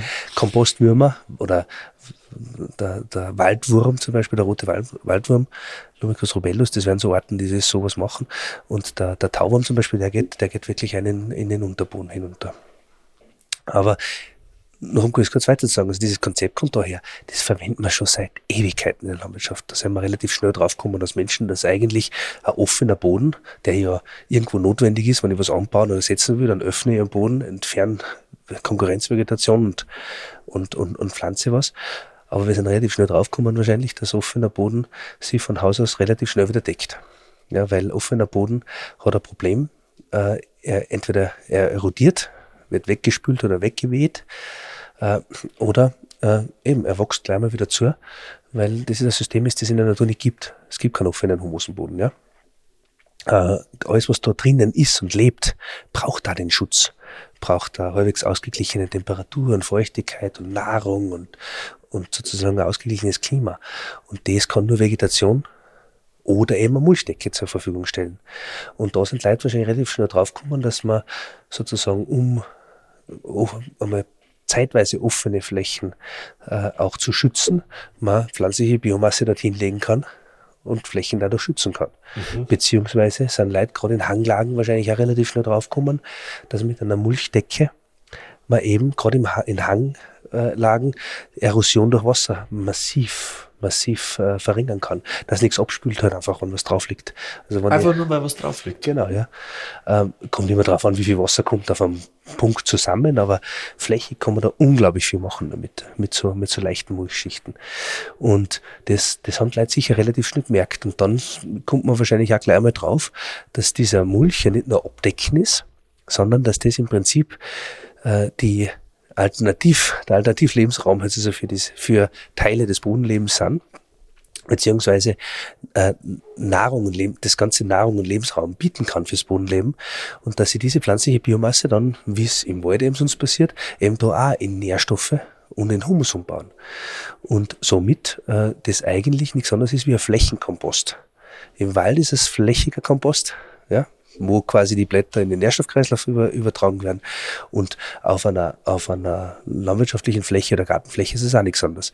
Das finde ich immer ganz wichtig, dass man es auch Flächenkompost nennt, äh, weil dann versteht man, dass es darum geht, dass das Material, das ich hinlege, sich auch umwandelt.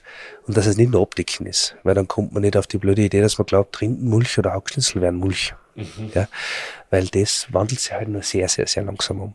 Da, weil es geht beim Flächenkompost, wie bei jedem Kompost, um schon ein bisschen um dieses ganze Thema Kohlenstoff- und Stickstoffverhältnis, Zehenverhältnis. Wie schnell wandelt sich was um? Wie schnell kann es sozusagen äh, umgesetzt werden? Und das ist wichtig zu verstehen. Und deshalb ist auch die Zusammensetzung des Mulchmaterials so wichtig für den Zweck, den ich habe. Also die, die ähm, Länge des Mulchmaterials, der Anteil an harten Stängeln ja, und weichen Blättern, äh, das ist ganz wichtig. Wie schnell baut sich was ab? Für mich ist immer so, ich möchte für mich ist ein gutes Mulchmaterial, dass das in einer Saison halbwegs gut abbauen kann, ja, weil mhm. ich möchte ja, dass das einen Effekt hat. Gleichzeitig soll es mir halt nicht stören. Gleichzeitig möchte ich aber auch nicht, dass Mulchmaterial sich so schnell umwandelt, dass ich ständig nachmulchen muss. Vor allem in manchen Phasen in meiner, in meiner Kultur ist es total lästig, zwischen Blätter und hohen Pflanzen herumzumulchen. Das macht überhaupt keinen Sinn. Das ist einfach nur wahnsinnig aufwendig. Und deshalb brauche ich pro, für jede Kultur und für jedes Klima sozusagen muss ich mir ein bisschen dahin tasten, was ist nämlich mein ideales Mulchmaterial für den Zweck, den ich habe. Also ich mulch zum Beispiel Kartoffeln, ich mulch Gemüse, wir, wir haben eigentlich so gut wie nie offene Böden da. Und wenn wir das mulchen, dann eben muss ich mir genau überlegen, wann ernte ich das? Wie lange soll das bleiben? Möchte ich das einmal auftragen und dann im Herbst soll das dann noch liegen bleiben und wir sogar noch für den Herbst rein schützen? Oder wie zwischen meinen Kartoffeln, wo ich maschinell ernte, dass mein Mulch so weit sich schon zersetzt hat, dass wenn ich im Herbst maschinell da durchgehe mit meinem Kartoffelroder, äh, dass ich das nicht verstopft. Dass ich trotzdem mhm. noch maschinell lernen kann. Das klingt jetzt kompliziert, das ist es aber nicht so. Man tastet sich da hin, das hängt davon ab, wann mähe etwas, was ich als Mulchmaterial verwende, wie, wie verholzt sind die Stängel schon bereit, wie, wie ist der Blattanteil, wie alt ist das, der Schnitt, wie lang ist das Material. Äh, das, das lässt sich schon herausfinden. Ja? Und, okay. und das macht es eigentlich aus. Also es ist Flächenkompost. Und dieses Mulchen, also dass es keine offenen Böden gibt, sondern dass man Böden sozusagen schützt, aber dann gleichzeitig auch verbessert, Nährstoffe zur Verfügung stellt, äh, diesen, diesen negativen Einfluss der Bearbeitung, den man hat, ja, ausgleichen kann damit, das ist zum Beispiel eine Lösung. Ja. Nicht die einzige, aber eine tolle Lösung und das ist etwas, das eigentlich schon sehr, sehr, sehr lange gibt. Mhm. Ich sage nur, das muss uns immer bewusst sein, wenn wir immer so glauben, ach, das ist jetzt was, nur weil wir noch nicht mitgekriegt haben, dass das vielleicht schon tausend Jahre gibt, weiß das noch nichts. Ja. ja. Ähm, deshalb dieser, dieser, dieser Anker immer ein bisschen in die, in die, in die Geschichte, in die Entwicklung. Denn es geht einfach, es geht ja darum, wir wollen ja nicht nur was produzieren. Das finde ich ist auch ganz ein wichtiger Ansatz zur Permakultur, um das jetzt noch einmal zu erklären. Mollison hat das so schön gesagt, aber auch diese ersten Vertreter haben das auch immer, dieser Vorläufer der Permakultur, mehr oder weniger, haben das auch immer im Fokus gehabt. Es geht nicht darum, nur eine Produktionseinheit zu sehen, sondern es geht darum, uns in einem in einer Kulturlandschaft zu sehen, eine lebenswerte, lebendige, produktive Kulturlandschaft zu schaffen, in der wir leben, Lebensmittel produzieren, arbeiten, wo das zusammenkommt. Das ist ja, das, das, das war ja eigentlich über die größte Zeit und der Menschheit war das ja klar, ja. Aber wir haben das so abgekoppelt. Wir leben da, da wird, wird Lebensmittel produziert. Ja. Und beide Welten werden unlebbarer. Über die Zeit, ja. Die reinen Produktionsflächen und die reinen Lebens, sozusagen, was auch nicht, Bereiche, Städte, alles, wenn ich das zu sehr auseinander dividiere und dann, dann wird das unwirtlicher in beide Richtungen, weil wir als Menschen ja Natur, Naturwesen sind, ja. Also wir sind ja wir, wir glauben ja immer, weiß ich nicht, wenn unser Alien sehen würde, dann würde er uns auslachen, wenn wir, wenn wir, wenn wir so tun, als wären wir jetzt nicht Teil der Natur, ja. Voll. Ich, ich stelle mich da, ich stelle mir da die Menschen immer, ich stelle mir, wenn ich am Flughafen oder so, so unterwegs bin, was ja hochtechnologisiert ist inzwischen, da stelle ich mir immer vor, wenn die ganzen Leute da jetzt nackt dastehen würden, also nackt dastehen würden, dann wären das ja auch nur Nacktaffen. Ja, klar. So, so Na klar. Man, und da hockt so ein Nacktaffe vorne in dem, in dem, in dem Cockpit drin und steuert, steuert auf einmal Flugzeug, braucht aber trotzdem gute Nährstoffe, gutes Essen und damit auch eine gute Landwirtschaft. Böse Zunge, ja. Hm. Ja, Na klar. aber letzten Endes ist es genau das. Und man hat auch in Korea inzwischen festgestellt, äh, oder in Südkorea muss ich sagen, in Seoul zum Beispiel, über 95 Prozent der Männer dort sind kurzsichtig, weil die einfach dieses in die, in die Weite blicken, mal was Grünes sehen, vielleicht auch in der Natur einfach manuell auch unterwegs sein gar nicht mehr haben und darauf verändert sich das Auge scheinbar so krass, dass die extrem kurzfristig, äh, kurzsichtig werden. Aber wir wissen auch, dass wir für unsere Gesundheit das auch brauchen. Wir brauchen Natur, ja. Das ist wichtig. Und das kann uns total viel geben. Und wenn wir mhm. komplett abgekoppelt sind, dann tut uns das nicht gut, ja. Und weil du vorher gesagt hast, die man böse Zungen würden halt auch vielleicht sagen, Homo sapiens, naja, man könnte auch Pan sapiens sagen, ja. ja. Was könnte man sagen? Man könnte uns auch in die Gattung Pan einordnen, ja. Ähm, mit den Schimpansen. So. Ist, ist, der Unterschied so groß? Ja, wer weiß. Ähm, ich glaube das, das ist ein bisschen, das ist ein bisschen unsere Selbstüberschätzung, ja. Ähm, aber, aber äh, die, die, äh, diese, diese, dieser Naturanteil, das ist wichtig, ja. Und auch, das so, so, so, das ist etwas, was mir halt in der, oft in der Landwirtschaft einfach auch wirklich, was mir oft wehtut, wenn man Landwirtschaft so runter reduziert. Man hat, es gibt Gebiete, das sind Agrarsteppen und die Bauernhöfe gibt's nicht mehr, sondern es ist nur eine große Halle mit einem kleinen Haus daneben, ja, wo ich dann plötzlich keinen Lebensraum mehr sehe. Also wie gesagt, wo ich auch mein, wo ich auch mein, wo ich, wo ich es immer so schade finde, wie soll ich mich noch verbunden fühlen mit irgendwas, ja? Und wie soll ich dann Verantwortung übernehmen für eine Landschaft oder für eine Natur, wenn ich mir das, wenn ich mir das so in eine Richtung entwickle, dass ich überhaupt keine Verbindung mehr damit aufbauen kann. Und deshalb zog zu diesen Ursprungsidee der Permakultur ist, lebbare Kulturlandschaften sich zu entwickeln. Wo wir gern drin leben, weil, und das ist einmal das Erste und das Wichtigste, und die halt natürlich fruchtbar sein, um normal Lebensmittel für uns zu produzieren. Und da kommt es eigentlich her. Und deshalb müssen wir von den Kulturlandschaften davor lernen. Wie gesagt, die schlechten Sachen weglegen, die Sachen, die nicht mehr in unsere Zeit passen, vielleicht nicht nehmen, trotzdem daraus lernen, weil schaut ja nicht, ja. Vielleicht können wir wieder mal was brauchen. Oder man kann aus Fehlern lernen, ja. Ja. Das war nicht schlecht. Und dann was Neues entwickeln. Und dann draufkommen, dass es ganz viel, ganz viel super Ansätze schon lang gegeben hat, die man vielleicht heute mit der heutigen Technik anders machen würden aber wo die Prinzipien total spannend und inspirierend sein können für uns. Mhm. Und das war sozusagen der Anfang. Deshalb habe ich das so als unfassbar schönen, innovativen Ansatz immer empfunden, diese zwei Seiten zusammenzuführen. Ähm, weil es auch offen ist, auch offen für andere Kulturen. Also auch nicht so technokratisch. Ja, diese, diese, wir, wir neigen ja schon ein bisschen oft mit einer gewissen Arroganz dazu, dass wir unser, unser, unser Technologieverständnis in so einen Technokratismus da irgendwie ummünzen, dass wir glauben, wir wissen ja alles, ja, und alle anderen, ja, äh, äh, brauchen uns nichts erzählen. Das ist, das ist halt auch, wie gesagt, eine gewisse Arroganz. Und die in, die, die eben in dem, in diesem Konzept einfach nie so da war, ja. Und mhm. das ist das Schöne dran. Da hat es noch andere Namen gegeben, Agroforstwirtschaft, das ist halt so ein Thema, ja, Waldkartenwert hört man immer, ja. Da hat's auch, gibt's eins der, ganz ein spannendes Buch dazu, das nennt sich, das, das, das, der Titel ist Tree Crops, äh, das ist von, von Russell Smith, das ist aus den 20er Jahren, Anfang 20. Jahrhundert, und das ist auch, so finde ich, wirklich ein gutes Waldgartenbuch, ja. Ja. Und äh, das sind so Sachen, das waren so diese Leute. Ja. Die Untertitel auch ein Permanent Agriculture gehabt. Zumindest der Bauausgaben davon. Okay. Und das waren halt diese Leute, die da in Richtung was gemacht haben. Natürlich, das 20. Jahrhundert war ein Katastrophenjahrhundert mit vielen Wirren, Kriegen, mhm. Katastrophen, äh, äh, äh, da dann dadurch natürlich Hunger und Wirtschaftskrisen und allem, was dabei war, das hat natürlich solche Sachen auch verschüttet, das muss man auch dazu sagen. Und da hat sie natürlich die, unter Anführungsstrichen, grüne Revolution, was mir immer ein bisschen schwer über die Lippen geht, äh, äh, hat sie dann durchgesetzt. Hat natürlich auch was für sich gehabt, muss man natürlich auch sagen. Kurzfristig viel produzieren.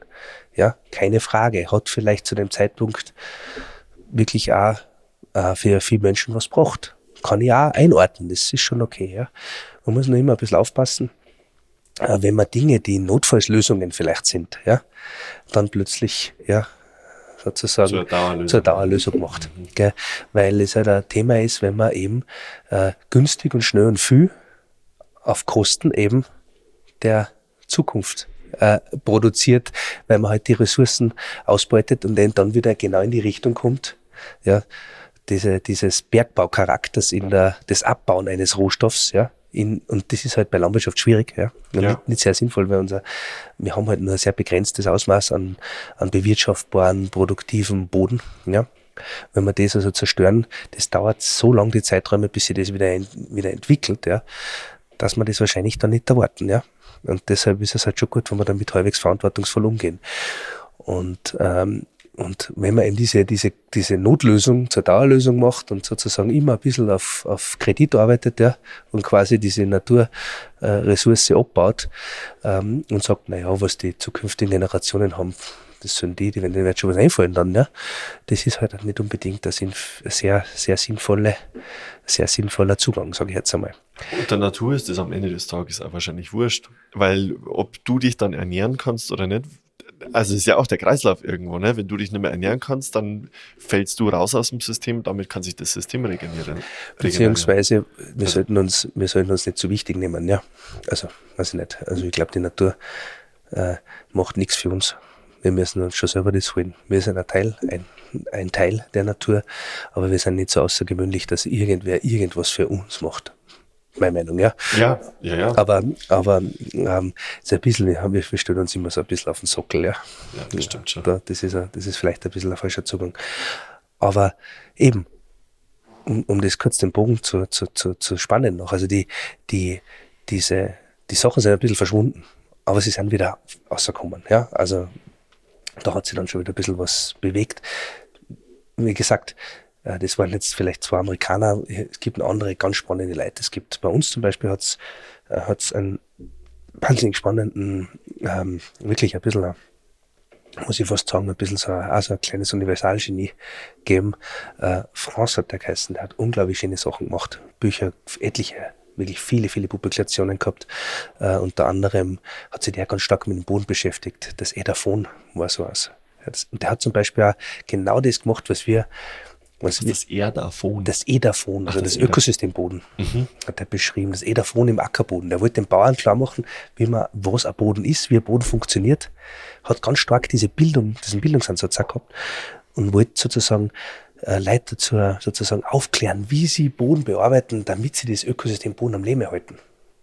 Unglaublich super Zugang. Und ich glaube, das ist ganz viele Leute auch gar nicht bewusst. Das war mir auch ganz lange nicht bewusst, wie viel Leben eigentlich in so einer Handvoll Erde drinsteckt. Ja. An Mikroorganismen, ja, ja. an Larven, Käfern, Würmern. Hm.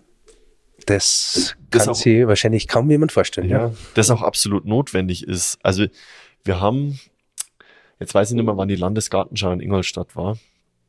Ähm, und auf dieser Landesgartenschau in Ingolstadt haben die äh, Ackerflächen genommen, auf der haben die die Landesgartenschau durchgeführt und ein Teil von diesen ehemaligen Ackerflächen ähm, durfte von Privatleuten bewirtschaftet werden mit äh, was auch immer du da anbauen wolltest, Tomaten, Kartoffeln, whatever.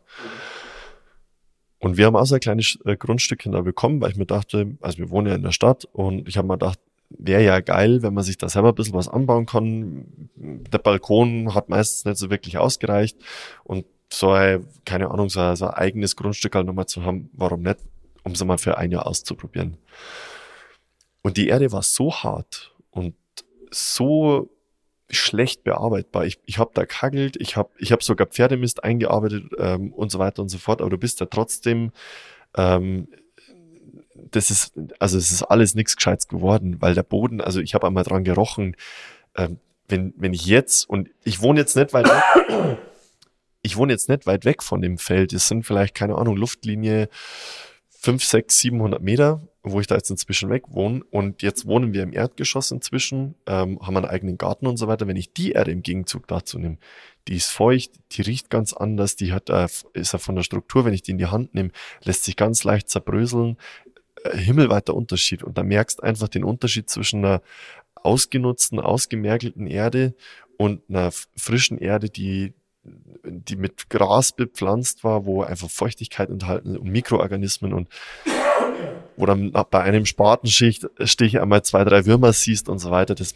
äh, Wahnsinn, was das für ein Unterschied ist. Es ist das Ausgemergelte, ist das eine, vielleicht der Haupt, der Hauptpunkt ist das, dass einfach wir das ist eigentlich eine Degradation ist oft, ja. Äh, sozusagen, äh, wir, wir immer auf, über unser Bearbeitungs auf Stopp drucken, ja, immer wieder zurückspulen, ja, äh, so dass sie die Natur nie selbst regenerieren kann und dass das Bodenleben oft gar nicht die Möglichkeit hat, sie zu entwickeln oder zu halten und dadurch einfach ja das das das Ganze nicht wieder herrichten kann, ja.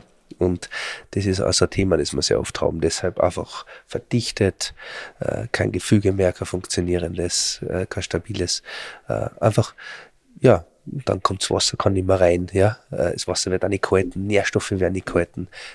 Wie gesagt, oft einmal wirklich ein bisschen hergerichtete, also im, im negativen Sinn, Oberböden. Und das passiert halt, äh, gibt immer auch Gründe dafür. Gell? Maschinen machen dann Sachen einfacher, haben aber auch Nebeneffekte.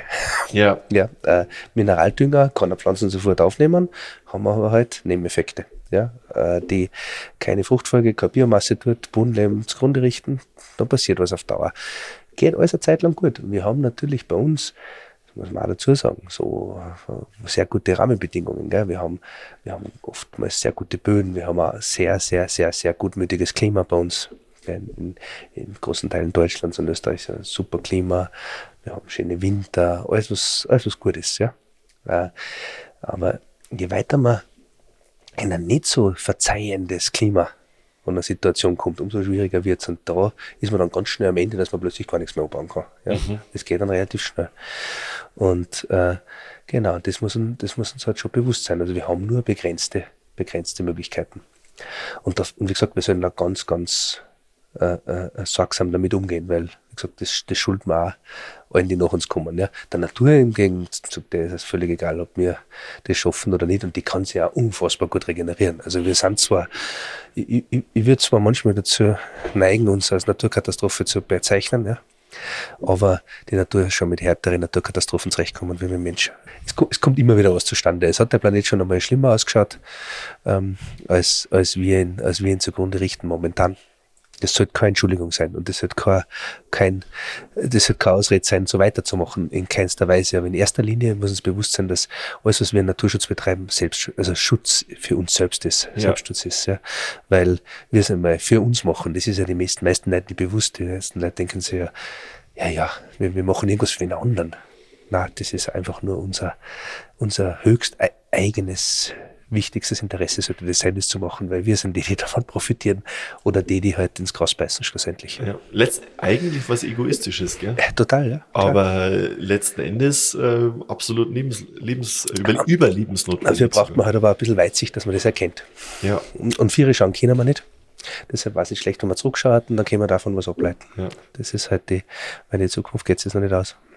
Ja, das, das ist dieses, das muss, das ist wahrscheinlich auch der Einfluss von diesem YOLO, diesen You Only Live Once ja, äh, genau. Gedanken, so, ja, schon, aber wie wäre es mit den nächsten, dass die mhm. überhaupt noch ein L haben, ja, dieses Live, damit sie was davon haben. Genau, die nächsten sollten auch was davon haben, weil wenn wir selber jetzt so ja. die, diese, wenn wir dieses wahnsinniges Glück gehabt haben, dass wir aus das zur Welt kommen, wir hätten das alles Mögliche das hätte aus uns werden können, ja, aus unseren Atomen. Und dann wärst du zufälliger Lebewesen und dann wärst du noch ein Mensch. Das ist schon ein, ein unfassbares, glaube ich, nicht zu berechnendes Glück, ja. ja. Auch eine spannende Zeit, in der wir gerade sind. Und, und in der Zeit dann noch dazu, ja. Also viel besser kostet das kostet ja nicht gehen, ja. ja. Äh, dann, ja, ist schon also so dieses nach uns die Sinnflut-Gedanke ist ein bisschen, ein bisschen arg, ja. ja. Klar, also ich bin auch der Meinung, dass wir mal in erster Linie davon ausgehen können, dass es ein Leben vor dem Tod gibt, aber äh, äh, das, und das sollte man gut nutzen, ja, das ist schon wichtig. aber aber äh, wir sollten die anderen auch ein bisschen was überlassen, ja. ja. Ja, auf jeden Fall. Ähm, aber vielleicht noch, und das ist heute im Übrigen für ganz wichtig, wir sollten ja nicht was übrig lassen, einfach nur so äh, äh, so dahergesagt, sondern ich halte es für unfassbar wichtig, dass wir Beispiele erhalten. Und zwar Naturbeispiele. Und zwar nicht irgendwo, der Nationalpark, was Gott wo, ja. Auch, natürlich auch, ja. Das, da geht es nicht entweder oder, sondern und auch, ja.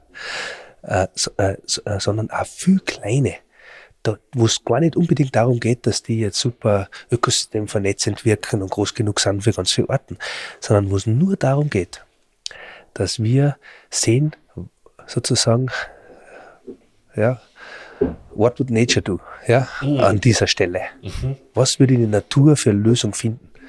Weißt du, wenn wir das verteilt haben, haben wir auch nicht das Problem, dass wir die Ausrede haben, dass wir sagen, äh, das ist, ja, das geht dort, aber hier geht's nicht. Ja, sondern viele kleine Sachen, wo wir uns immer wieder eichen können, wo wir wieder zurückschauen können und sagen können, wie entwickelt sie denn jetzt tatsächlich, ohne dass wir immer alles kaputt machen, der Boden? Wie entwickelt sie tatsächlich der, der Wald, ohne dass irgendwelche Modeströmungen und ganz gescheite Forstleute wieder irgendwelche Sachen machen, sondern was passiert denn von Natur aus?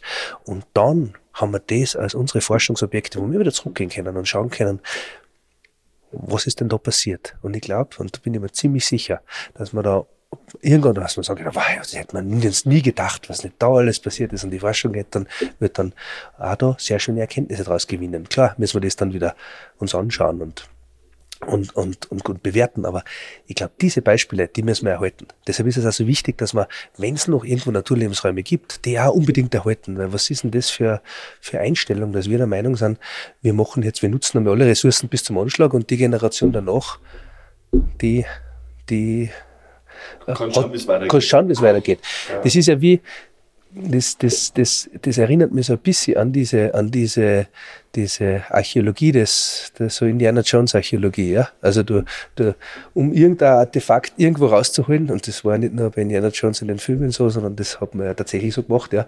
Hast du mal zuerst einmal durch, ich weiß nicht wie, metertiefe Schichten einfach durchgraben, alles auf den Schutthaufen geschmissen, obwohl du, ich weiß nicht, wie viel kaputt gemacht hast damit, ja. Und um auf irgendwas zu stoßen, was man sich gerade eingebildet hat. Und alles sozusagen in die Luft jagen oder kaputt machen, über den Haufen kommen, irgendwas zu finden, wo man alles an Erkenntnis zerstört. Ja. Die nächsten Generationen werden Techniken haben, vielleicht Möglichkeiten haben, einen anderen Fokus haben, eine andere Perspektive haben, um auf Dinge ganz anders zu bewerten. Und wenn wir jetzt überall vor diese Tatsachen stellen, dass wir mal alles sozusagen einmal die, die, äh, alle Entscheidungen jetzt schon vorwegnehmen und treffen, haben die gar nicht mehr die Möglichkeiten, weil wir sozusagen überall alles so verändern, den Kontext verändern, dass das gar nicht mehr geht. Verstehst du, was ich meine? Total. Ich, ich halte es also deshalb für wichtig, dass wir ein bisschen was aufgehalten, gell? weil die paar Restlebensräume, die es noch gibt, die sind schon die Restlebensräume. Ja. Das wollte ich gerade fragen. Also was, was bräuchte es denn dafür, dass man, dass man das macht? Bräuchte man dafür irgendwie sta staatliche Vorgaben? Macht man das eher privat oder was bräuchte es dafür? Es braucht die großen, schönen Nationalparks und diese Sachen. Es braucht aber viel kleine gut verteilt. Ich, ich, ich habe mir jetzt, ich habe da noch keine, keine, keine, Forderungen, Maßnahmenliste mir jetzt ausgedacht. Das war jetzt einfach nur so, so, so eine Idee. Es braucht, glaube ich, wenn ich drüber nachdenke, wahrscheinlich gut verteilt Flächen, die einfach aus der Bewirtschaftung genommen werden. Mit dem Status quo. Erhoben werden dann und dann ein Monitoring unterzogen werden.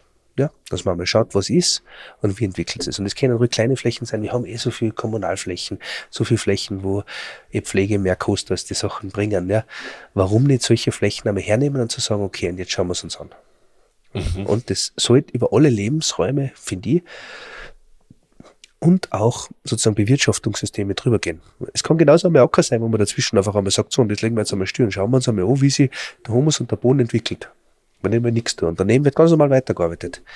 Weil es ist ja, jetzt momentan haben wir, es müssen ja keine Riesenflächen sein. Wir haben ja jetzt diese, diese unzählige Diskussion, wo plötzlich jetzt, äh, ich weiß nicht warum, ähm, man jetzt aufgrund es ist ein bisschen äh, natürlich Teuerung und, und, und, und Energiekosten und so weiter, das jetzt so, so, so rausholt, das müsste man jetzt quasi, jetzt darf es jetzt keine Ökoflächen mehr geben und dann muss man jetzt alles bewirtschaften und heranstreifen. Das ist ja fürchterlich, weil man wegen der Versorgungssicherheit und sowas, das ist ja Hanebüchen, ja.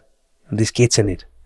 Das ist ja, wenn man sich anschaut, wie wir mit dem, wie wir anbauen, was wir produzieren, wie wir die Rohstoffe nutzen, wie viel uns kaputt wird, wie viel wir am Feld lassen, wie, wie, was wir damit machen, wie wir die Sachen dann, keine Ahnung, verstromen, vergasen, ver, ich weiß nicht was, ja. Das ist ja Hanebüchen, ja. Mhm. So zu tun, jetzt plötzlich empört zu sein und zu sagen, na, jetzt müssen wir auf die Natur jetzt einmal lassen, weil jetzt müssen wir produzieren, jetzt müssen wir alles wieder nutzen.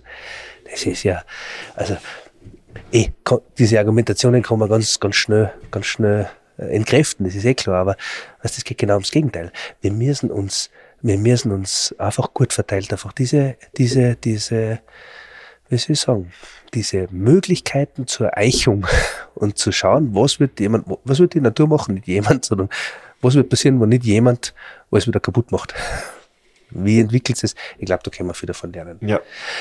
und das ist, glaube ich, also dieser Punkt. Also von der Natur lernen, Natursystemen, sofern es sie noch gibt, von, äh, von äh, der, der Kultur lernen und da weitergehen. Da kommen wir wieder zur, zur Permakultur zurück.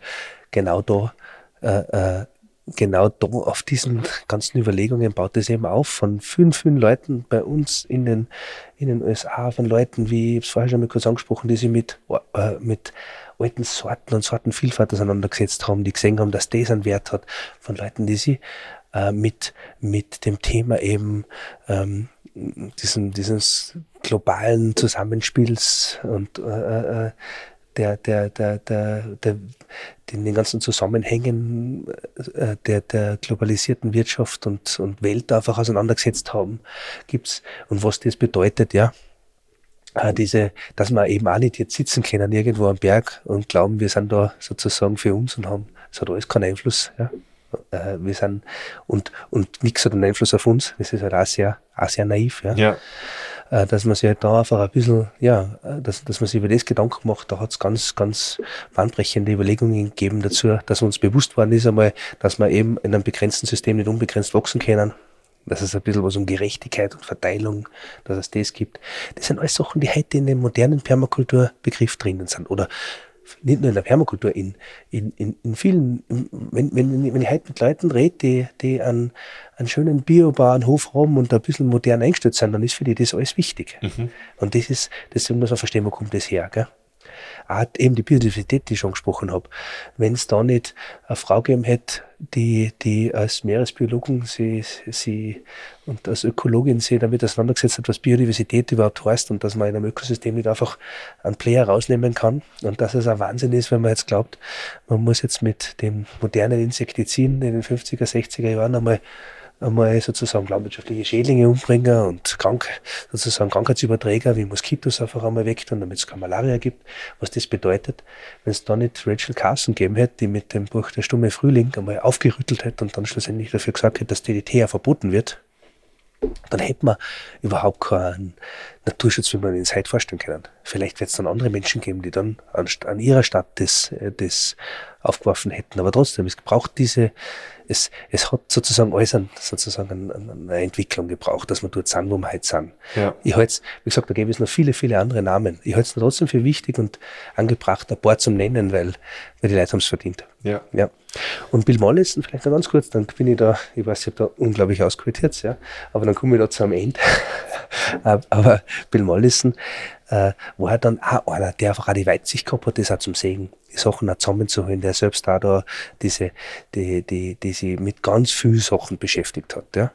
Und der dann einfach gesehen hat, wie er als Mensch und jemand, der, der äh, sozusagen mit dieser Verantwortung umgeht, ja, um, wie man mit der Verantwortung umgehen soll, dass man äh, dass man Landrat bewirtschaftet, dass man, wie man mit diesen, mit den Ressourcen umgeht, wie man mit, was man machen kann. Und der hat eben sich dann überlegt, wie kann ich eben diese lebbaren, sozusagen Kulturlandschaften in verantwortungsvoller Weise in, einem, in einer globalisierten Welt, ja, mit all diesen, mit all diesen äh, äh, Themen, die wir haben, wie kann man da sowas machen? Und der hat da Konzepte entwickelt. Und der hat sich dann gedacht, dann nennen wir das Permaculture.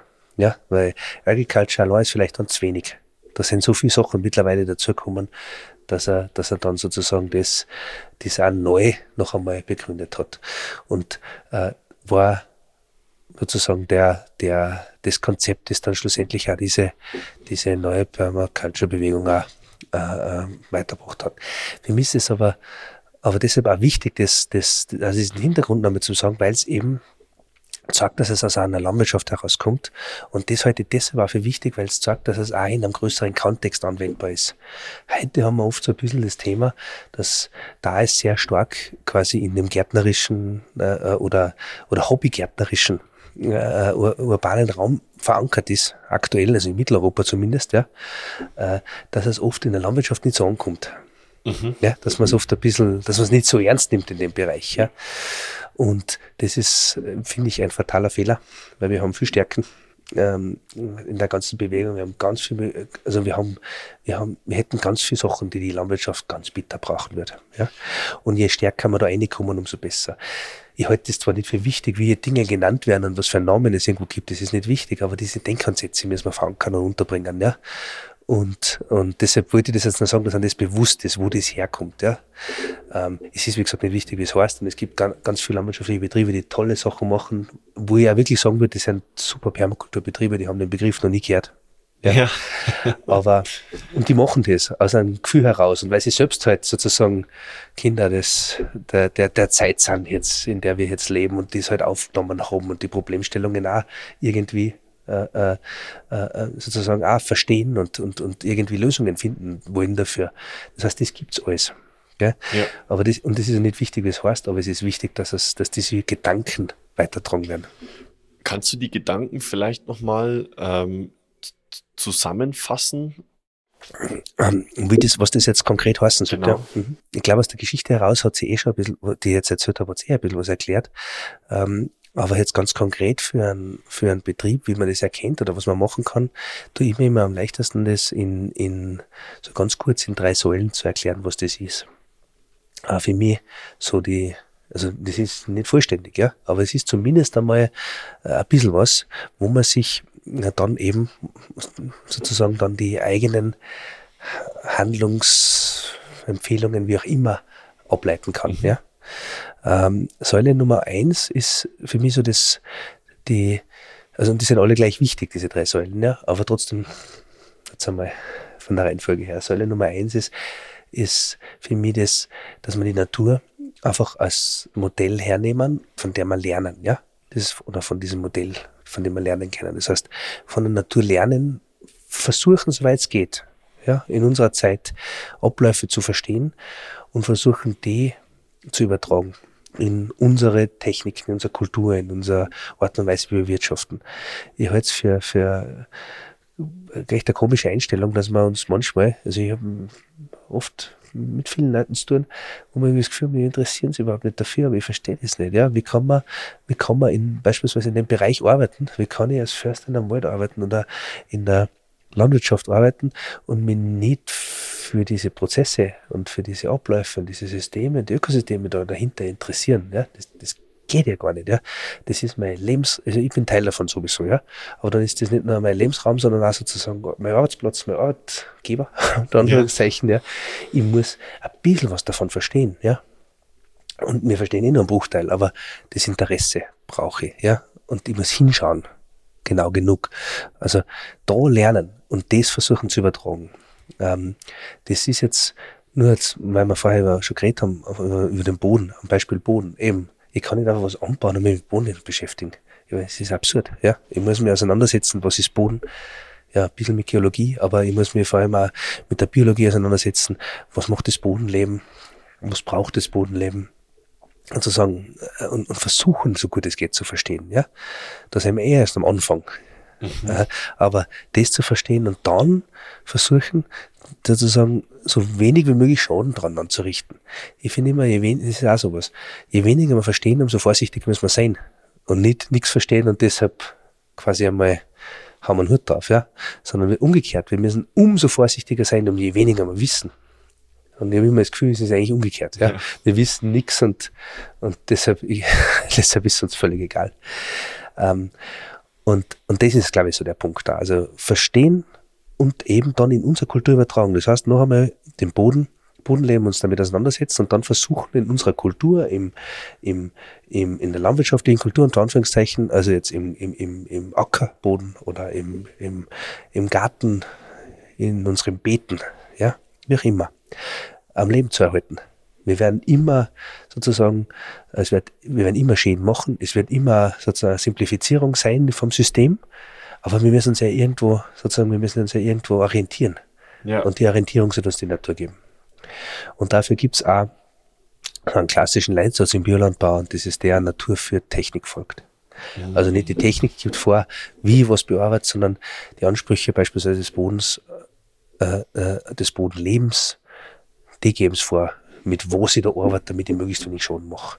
Und wenn ich die Technik nicht habe, dann habe ich ja eigentlich, ja, hätten wir sozusagen unsere, äh, unseren Innovationsgeist, Technik zu entwickeln. Und oftmals gibt es die Technik nicht nur, weil, weil wir gar nicht dran gedacht haben, weil wir die Notwendigkeit nicht gesehen haben. ich lasse mich nicht gern davon abspeisen, dass ich sage, äh, ach, die Technik gibt's noch nicht, ja. Die Technik sollte entwickeln, damit ich das machen kann, ja. Das geht. Wir haben uns noch lang genug damit nicht beschäftigt. Äh, also und, die Natur gibt quasi die Leitplanken vor, und dann muss ich mich bewegen darf. Genau. darauf richte ich die Technologie aus. Die Technologie und die Techniken ja, mhm. aus, wie ich dann damit arbeite. Ja. Genau. Und das sollte ich auch machen. Und, das, und ich muss aber wissen, sozusagen, wo sind die Prioritäten? Die, die Leitplanken, die muss ich mir irgendwie, die muss ich mir herrichten. Ja? Das heißt, das ist, das ist so für mich die erste Säule. Mhm. Ja? Natur führt, Technik folgt, von der Natur lernen und das Ganze übertragen in die Kultur, so gut es geht, in die landwirtschaftliche Kultur, die Techniken, äh, wie ich mit etwas umgehe und arbeite und wie ich es verstehe. Das ist Nummer eins. Das zweite, zweite Säule ist äh, so ein bisschen das, das wörtlich nehmen äh, im Deutschen, der, sagt man Landwirtschaft, ja, das, äh, das bisschen des Begriffs finde ich. Ja. Also das der Landwirtschaft im Sinne, wir, wir bewirtschaften eine Fläche. Ja, äh, weil das irgendwie uns sorgt, dass es einen Flächenbezug gibt. Und der Verlust des Flächenbezugs ist, glaube ich, ein ganz großes Problem. Wie meinst du das? Ähm, dass Landwirtschaft entkoppelt wird von der Fläche, mit der wir arbeiten. Wir holen uns heute, wir haben die Möglichkeit, Ressourcen von überall zuzuholen. Und wir, wir bewegen uns oder haben uns ganz stark bewegt in, eine, in sozusagen in einen Industriebereich hinein. Bedeutet, es ist oft entkoppelt. Ja? Futtermittel werden über den ganzen Globus transportiert, irgendwo beutet man Ressourcen aus, um woanders was zu machen. Und natürlich nicht nur die Ressourcen der, der, der, was sagt, ob das jetzt fossile Brennstoffe sind oder was auch immer. Wir holen Sachen hin und her, ja. Und wir entkoppeln das total. Und das ist, glaube ich, ein bisschen ein Problem. Oder glaube ich, das ist ein großes Problem. Ja. Das führt zu ganz vielen Schwierigkeiten. Äh, die, äh, da, da darfst du mir jetzt nicht falsch verstehen. Es geht jetzt nicht darum, dass wir jetzt äh, komplett äh, was nicht, autark sein müssen oder sowas. Ja, das war mal eh nie. Also es ist immer, war immer ein Zusammenarbeit, ein Zusammenwirken. Aber dass wir zumindest uns das bewusst machen, dass es wichtig ist, diese Dinge nicht komplett zu entkoppeln, sondern dass wir ein bisschen auf die Ressourcen schauen, dass wir ein bisschen drauf schauen, dass wir, dass wir verstehen, es gibt irgendwo, dass es Energie- und Nährstoffkreisläufe geben sollte. Also mit dem, was wir an Flächen zur Verfügung haben, einmal arbeiten versuchen und versuchen, die bestmöglichen Lösungen daraus zu entwickeln. Und, und dass wir zumindest das Ganze in einem regionalen Kontext sehen. Wenn, wenn schon nicht, ja, also wie gesagt, es muss nicht alles in einem Betrieb verwirklichbar sein. Da gibt es ja viele Gründe, warum Betriebe wie, wie, wie ausschauen. Ja? Aber zumindest, wenn es möglich ist, regional. Ja. Weil es macht nicht unbedingt immer einen Sinn, nur weil es gerade wirtschaftlich ausgeht, oder wirtschaftlichen Vorteil bringt, sozusagen so, so, so Grundrohstoffe über, über den ganzen Globus zu transportieren. Ja. Kann man sich die Frage stellen, ob das Sinn macht. Ja. Kann man sich die Frage stellen, ob man, man äh, heute schon mal auch von Teichnern so geredet haben, kann man sich einmal die Frage stellen, ob es vielleicht sinnvoll ist, äh, dass man Süßwasserfische mit Meeresfisch füttert. Ja, ja, mit so Fischpulver. Ne? So, genau. Ja. Also muss man sich überlegen, ob das vielleicht, ob man auf, in einem Binnenland auf einem Berg in der Teich äh, Forellen hat, die man mit einem atlantischen Meeresfisch in, in Pelletform füttert. Ja, ob das alles noch einen, einen Sinn hat, vielleicht wirtschaftlich schon, aber volkswirtschaftlich, ökologisch, wie immer, vielleicht nicht. Und da bist du ja auch bei dem Punkt, bei der ersten Säule letzten Endes, sich von der Natur quasi abschauen. Ähm, was würde denn eigentlich in der Natur passieren und das dann anwenden? Und das würde ja nie passieren, dass äh, Süßwasserfisch an Salzwasserfisch so, sowas verspeist. Nicht so leicht, ne? nicht, nicht so leicht. Wenn die nicht zufällig auf Wanderschaft in Süßwasser marschieren, ja, dann nicht so leicht. Was schon vorkommt, natürlich, ja. Äh, äh, Lachse waren so ein Thema, oder stimmt der, oder was auch immer, die, die raufmarschieren. Mhm. Aber was ich damit sagen möchte, ist in der Natur, also das Beispiel, du hast schon recht, das, das Abschauen, äh, wir, wir sollen uns auf jeden Fall mal abschauen, wo, was könnte man denn einmal zuerst einmal mit unserer Fläche machen? Also, welche Möglichkeiten gibt es denn hier? Bevor wir rausschauen, wo wir irgendwo was anderes herbringen können. Und das heißt, dieses, dieser Flächenbezug ist schon wichtig, äh, zu schauen, wie kann ich vielleicht einen Mangel, einen, Ressourcenmangel, weil ich eine begrenzte Fläche habe, ausgleichen. Und dann kann ich mir von der Natur abschauen, wie bei Mangelsituationen das da funktioniert und dass man halt vielleicht Mangel über Diversität ausgleichen kann dass Dinge nicht immer in einer Konkurrenz zueinander stehen müssen, sondern äh, äh, sich ergänzen können oder zumindest sie nicht im Weg stehen. Also die, nur jetzt als ein Beispiel, ich kann jetzt sagen, ich habe jetzt eine gewisse Fläche, ich habe eine gewisse Anzahl an Tieren vielleicht, ja. Ich habe Hausnummer 20 Kühe, ja, bei mir im Hof. Und wenn ich das nicht schaffe, dass ich von diesen 20 Kühen lebe, weil es wirtschaftlich nicht ausgeht, ähm, dann kann ich jetzt auch nicht unbedingt sagen, ja, äh, ja, jetzt mache ich 40, 60 oder 100 Kühe draus. Vielleicht gibt es nämlich mein Hof nicht her. Vielleicht habe ich nicht genug Futter. Vielleicht weiß ich dann irgendwann einmal nicht, wo die Weideflächen, wie sich das ausgeht. Dann habe ich die Tiere jetzt lang dort, dann zertreten sie mir alles und, und, und. Ich habe nur Probleme. Ich kann nicht alles einfach skalieren. Und dann muss ich mir halt überlegen, was kann ich denn sonst machen? Und da wäre vielleicht eine Lösung Diversität. Etwas, was sozusagen nicht in Konkurrenz zur Kuh steht, was ich aber trotzdem machen kann. Und das ist der Zugang, ja. Wie kann ich ein System aufbauen, dass ich von meinen Flächen so gut es geht sozusagen leben und arbeiten kann. Die Lösung ist nämlich, finde ich nicht die Begrenzung der Fläche, sondern wie ich es vorher schon gesagt habe, die Lösung ist das, die Idee, die ich dazu habe, Hirn pro Hektar, die, die, die Kreativität, die ich da reinstecken kann. Ich finde, ich, ich werde eine Lösung finden. Und wenn es auf meiner Fläche nicht ausgeht, vielleicht geht es mit irgendeinem regionalen Zusammenarbeiten und Verbund irgendwas aus. Oder was auch immer. Aber zuerst muss ich mal schauen, weißt, bevor ich immer nur, immer nur zuerst muss man mal versuchen, einmal sich das anzuschauen. Ja, was, was wäre so ein Beispiel für, ich, ich habe bloß Fläche für 20 Kühe und ich nutze sie noch zusätzlich? Es können ganz viele Sachen sein. Jedes, allein jetzt schon, wenn wir nur bei den Tieren bleiben, jedes Tier frisst ein bisschen was anderes. Das heißt, ich kann Tiere in gestaffelten Weidesystemen haben. Das ist auch so eine Sache. Ich kann natürlich aber auch vielleicht ganz andere Sachen machen. Ich möchte ein Beispiel sagen. Ich habe ich hab bei mir, ich habe auch Kühe, ja. Ich habe ich hab ein paar Pferde, äh, ich war äh, äh, Mutterkühe und äh, wir sind also so ganz, in, was jetzt diese Großvieheinheiten betrifft, diese, diese Menge an Tieren, bin ich eigentlich ziemlich im Schnitt von einem Betrieb meiner Größe da bei mir am Berg in der Gegend. Also ich habe da ungefähr das, was so ein durchschnittlicher Betrieb hat. Ja. Okay. Ähm, also da reden wir von, hat dann auch vielleicht 10, 15 Milchkühe und oder vielleicht 20 Stückchen Mutterkühe oder irgend sowas in der Art, ja. Äh, äh, oder so eine Mutterkuhherde irgendwo, 20, 25 Stück, irgend sowas, ja. Also in, diesem, in dieser Bandbreite spitze sowas ab. Das ist von der Wirtschaftlichkeit, weil man das ja manchmal so sagt, ja, Permakult, da kann man davon leben, ja. Das ist ja auch so ein Thema, das, das heißt immer, ja. Ähm, ähm, muss ich sagen, ja, ich bin ähm, man kann davon leben, ja.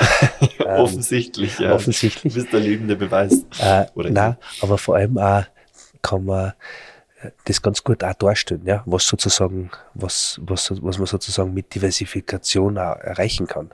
Also nur jetzt als Beispiel. Ich habe die gleiche Menge an Tieren. Das geht sich nicht aus. Gell? Also so durchschnittlicher, wenn ich jetzt mit 10, 15 Milch habe, wenn ich was ich von die Kier oder von Milch erwirtschaften kann, wenn ich ganz ehrlich bin, da kann ich, kennt kannst nicht dein eigenes Gehalt als Bauer zahlen. Das geht sich nicht aus, da arbeitest, da arbeitest mehr oder weniger umsonst. Das ist schwierig, wenn dann nicht dann, wenn man sich noch überlegt, was man an, an Investitions-, an Kapital äh, äh, sozusagen gebunden hat in den Betrieben und so weiter. Also ohne Förderung oder vielleicht eine andere Standbeine geht sich das bei keinem Betrieb aus, ja wenn man jetzt einfach nur die 10 bis 15 Kühe ohne naja, alles wenn ich, hätte, wenn, ich, wenn ich jetzt nur die, wenn ich jetzt nur Milch äh, im, im, im, im Wert von 20.000, 30.000 Euro verkaufen kann, geht sich halt nicht viel aus. Wenn ich einen Fuhrpark mit 300.000 Euro stehen habe, abgesehen davon mit 30.000 Euro kann ich kein Gehalt sein. Also ja. mein eigenes nicht, ja. Geht sich nicht aus, egal was, egal wie ich es ansetze, Vollzeit. Und kommst nicht weit. Kommt ja. man nicht sehr weit, ja. Das heißt, äh, das ist, da sagt man, ja, okay, weil den Preis und so weiter, und das ist ja alles so günstig, jetzt braucht es eben die Förderung wieder dazu, ja. Gut, äh, das ist ein Zugang. Jetzt kann ich zum Beispiel sagen, ich habe auch die Kühe. Ja, ich habe jetzt zwar Milch, keine Milch, sondern halt Mutterkuh, das heißt das Fleisch. Aber ähm, äh, jetzt kann ich sagen, die Kühe sind das eine. Aber ich habe die Kühe in einem Weidesystem, wo ich die Kühe auch noch nutze zusätzlich, um bei mir eine Pflanze ganz im Speziellen anzubauen und zu pflegen. Mhm. Und das ist bei uns eine Pflanze, das hat mein Vater angefangen vor, vor langer Zeit schon. Das ist der gelbe Enzian, Gentiana lutea. Das ist eine Pflanze, die als Wurzel Heilpflanzen äh, recht bekannt ist, so im, im, im süddeutschen, bayerischen Raum, Österreich, äh, recht bekannt ist für, für Schnapsbrennen. Ja? Also da nennt man diesen Enzian-Schnaps, kennst du vielleicht, ja, ist recht bekannt und ist deshalb auch in den Ostalpen in vielen Regionen fast ausgerottet worden, ja. Also ziemlich, ziemlich stark unter Druck gesetzt worden. Nicht überall gleichermaßen, aber ziemlich stark unter Druck gesetzt worden. Was dazu geführt hat, dass die Pflanze natürlich streng geschützt ist. Ja. Es gibt Regionen, da kann man äh, Grabelizenzen erwerben und noch ein bisschen was graben, aber es gibt halt auch Regionen, wo es nicht mehr viel gibt. Ja. Und ähm, ja, ist eine, eine wertvolle, seltene Pflanze. Und diese Pflanze kann ich natürlich auch anbauen. Ja. Das Problem ist allerdings, dass die wahnsinnig langsam wachsen. Ja, die sind, so diese Pflanzen, die können fast 100 Jahre alt werden, ja. Und oh, wow. die kennen, die kriegen wirklich dicke Wurzeln, die, die äh, eben äh, Bitterstoffe enthalten. Also der Enzian ist sehr bitter, ist die, hat den bittersten Naturstoff, bekannten Naturstoff anscheinend der Welt, ja. Das Amarantin, das so bitter ist, dass so, so ein Gramm Enzianwurzel Frischwurzel irgendwo so ein BW so 10.000 bis 15.000 hat. Das heißt, das 10.000 bis 15.000-fache äh, äh, an Wasser äh, bitter macht, 10 bis 15 Liter, also äh, wirklich auch spürbar bitter machen kann. Und dieser, die, dieser Bitterstoff in Reinform ist noch viel stärker. Aber die Bitterstoffe haben nicht, die sind natürlich auch interessant, haben interessante Heilwirkungen und so weiter. Aber das war nicht der Grund, wieso sie ihn ausgerottet haben fast, sondern die, die Wurzel hat halt auch einen Zucker und den kann ich also auch einmeischen, vergären und direkt ohne jetzt Beigabe von Fruchtzucker, von Obstmeische, äh, einen Alkohol destillieren draus. Aber es ist interessant, dass er so viele Bitterstoffe enthält und gleichzeitig Süße. Ja, das ist interessant, ja. Ähm, ist, ist, entschuldige. Apropos Süße, ich muss wieder einen Honigtee erwischen. Tut mir leid, ich habe leider echt ein bisschen äh, aber ich nehme an mein Herz. Ja. Ein bisschen diese Erkältung. Na, äh, dieser, dieser Enzian hat also diese, hat diese interessante Kombination, ja, und dadurch hat man ihn halt äh, äh, ja sehr stark genutzt. Ja. In den Westalpen, in der Schweiz und in Frankreich gibt es Riesenbestände noch, ja. Also gibt es viel, aber in den Ostalpen haben wir ihn halt ziemlich übernutzt, da waren wir recht gründlich, gell. Okay. Und, und ist, hat einen hohen Stellenwert. Ja, das Problem, wie gesagt, er wächst sehr langsam. Das heißt, diese erstens Wurzelteile wachsen nicht mehr an. Das heißt, wenn ich ihn ausgrabe, ist er weg. Ja, er wird sehr alt, er blüht erst nach fünf, sechs oder zehn Jahren, je nach Standort, ja, und Höhenlage, wächst sehr, sehr langsam und ist deshalb nicht sehr konkurrenzstark. Also ist eigentlich eine Pflanzen, die in den Almweiden und so weiter vorkommt und da als Weideunkraut sozusagen war, weil die Viecher nicht gefressen haben. Und da hat man dann übernutzt, ja. So. Und das war also die Idee vor langer Zeit meines Vaters, dass er gesagt hat, ja, den müssen wir, den er hat einen Taugt, der wollte einen haben und er wollte ihn anbauen. Ist aber so, dass der bei uns halt nicht konkurrenzfähig wäre gegen die, weil wir doch wesentlich tiefer liegen. Ich meine, der Hof liegt zwar irgendwo zwischen 11 und 1500, aber das ist für die Pflanzen halt immer noch zweite Runden. Da ist die ganze Konkurrenzvegetation viel zu stark. Und da, und da haben wir uns, war halt dann so die Überlegung, wie bringst du den halt raus? Und da geht ohne eine Beweidung eigentlich nichts, weil ansonsten hast du so langsame Pflanzen, die ein Jahr alt sind und so groß, ja, so einen Zentimeter hoch und dann so langsam weiter wachsen, fünf, sechs Jahre brauchen, bis sie überhaupt blieren. Und du, du hast äh, wahnsinnig viel Unkrautregulierung. Und das wollte man eigentlich nie, ja. Also ja. wir sind jetzt nicht arbeitsscheu, aber die Sache ist halt die, man muss keine unnötige Arbeit machen, ja. Und wir wollten auch nie so intensiv Anbausystem haben, weil da sind unsere Flächen für uns zu wertvoll also auch die, für die Lebensmittelproduktion zu wertvoll, dass ich eine Fläche, die für Lebensmittelproduktion gut bearbeiten kann, jetzt für fünf, sechs oder zehn Jahre für einen Enzian beleg. Das wollte man eigentlich nie. Also ist der immer auf schlechte Flächen gekommen. Auf Flächen, auf denen man sonst nichts anbauen könnte. Weil das ist ja wieder schön, weil das ist wieder ergänzend. Ja? Also ich habe einen Zusatznutzen. Und so hat er damals angefangen, das auszusagen. Wir haben mittlerweile Enzian auf dem ganzen Hof, ja, auf, auf den schlechtesten Weideflächen. Da ist alles voll. Möglichst steil, ja, möglichst flachgründig, so möglichst leicht zu ernten, weil er nicht tief reinkommt, mhm. steil leicht zu ernten, wo sonst eh nicht viel ist. Und da haben wir mit einem Beweidemanagement mit den Rindern so vermehrt, dass er im Prinzip immer mehr geworden ist. Also genau das, was du zum Beispiel mit einem Weideunkraut nicht machen darfst. So beweiden, dass es äh, sozusagen einen Vorzug gegenüber der Restvegetation kriegt. Also sehr früh beweiden, und dann in weiterer Folge in der Zeit äh, mobiliert mehr in Ruhe lassen, und dann später, wenn er sie aussät, als, als Pflanzen, die halt auf offenen Böden keimt, vorher noch einmal intensiv beweiden, dass man ein bisschen einen Tritt hat, dass sie die Pflanzen aussaat. Und wenn ich das richtig mache und dann in der Jugendphase, wenn sie ein bisschen empfindlicher sind, wieder einmal so phasenweise Ruhe lassen auf Flächen und dann wieder stärker reingehen mit der Beweidung, dann kann ich den sehr schnell vermehren. Und plötzlich haben wir auf den Flächen überhaupt den Enzian gehabt und wir haben den jetzt überall und ich brauche den nicht anbauen, ich brauche nicht pflegen, ich brauche nichts, eigentlich nichts tun. Aber Permanent Agriculture mit dem, mhm. Permakultursystem, wo die Rinder einfach nur Pflege machen und die wissen gar nichts davon. Ja, weil die sind ja einfach nur da. Die weiden, die müssen, die würden sonst woanders weiden. Ja. Die verlieren minimalen Bruchteil an diesem Weideunkraut, aber dafür ist der Wert, den ich daraus generiere, so viel höher. Äh, das kann man gar nicht beziffern. Das ist viel höher als die Rindviecher selber. Ich verdiene mit dem Enzian viel mehr wie mit den Rindern. Aber die Rinder, verstehst du mir, aber die Rinder beweiden sozusagen die Flächen, pflegen mir das frei. Ohne die Rinder hätte ich Enzian nicht. Die nehmen dir quasi den größten Arbeitsaufwand. Die nehmen Arbeitsaufwand, sind für sich da, bringen mir auch was natürlich. Die Rinder hätte so oder so. Aber ich hab dazu diese Pflanze, von, wo ich die Wurzeln ernte. Und wenn es ein gutes Jahr ist, erntet man da gut eine Tonne Wurzeln. Und die verarbeiten wir oder verkaufen wir wieder und mit dem habe ich mehr Ertrag, weil ich das schön auch verarbeite und, ver und, und vermarkte, wesentlich mehr Ertrag sogar, als ich von den Rindern machen kann. Und das ist das Schöne dran. Cool. Und das gehört zusammen. Und das ist genauso eine Idee. Das ist genauso, was man zusammenführen kann. Und da gibt es noch ganz viele andere Sachen. Ja, und das muss man halt für sich herausfinden. Was kann ich kombinieren? Das ist die Geschichte. Ja. Wir müssen auch verstehen, das klingt jetzt ein bisschen so vielleicht, ha, ja, jetzt muss man sich da was überlegen und so weiter. Aber ganz ehrlich, ich mein, wir müssen verstehen, dass wir, wenn wir einen Hof bewirtschaften, nichts anderes sind wie Unternehmerinnen und Unternehmer. Und das klingt, wenn, wenn, wenn da ein Bauer jetzt sagt, boah, jetzt muss ich mir da sowas überlegen, ja, dann kommt, das, kommt mir das so vor, wie wenn eine Unternehmerin oder ein Unternehmer sagt, boah, jetzt muss ich mir eine Idee überlegen, dass ich ein Geschäft habe, ja. Ist ja absurd. Ist, ist ja absurd, sich, sich davor, sich zu weigern, sich eine Geschäftsidee zu überlegen. Entweder möchte selbstständig einen Betrieb führen, ja, dann ist es, dann muss ich mir was einfallen lassen, oder ich lasse bleiben. Das ist ein sehr guter Punkt, weil den Punkt habe ich schon so lange im Kopf.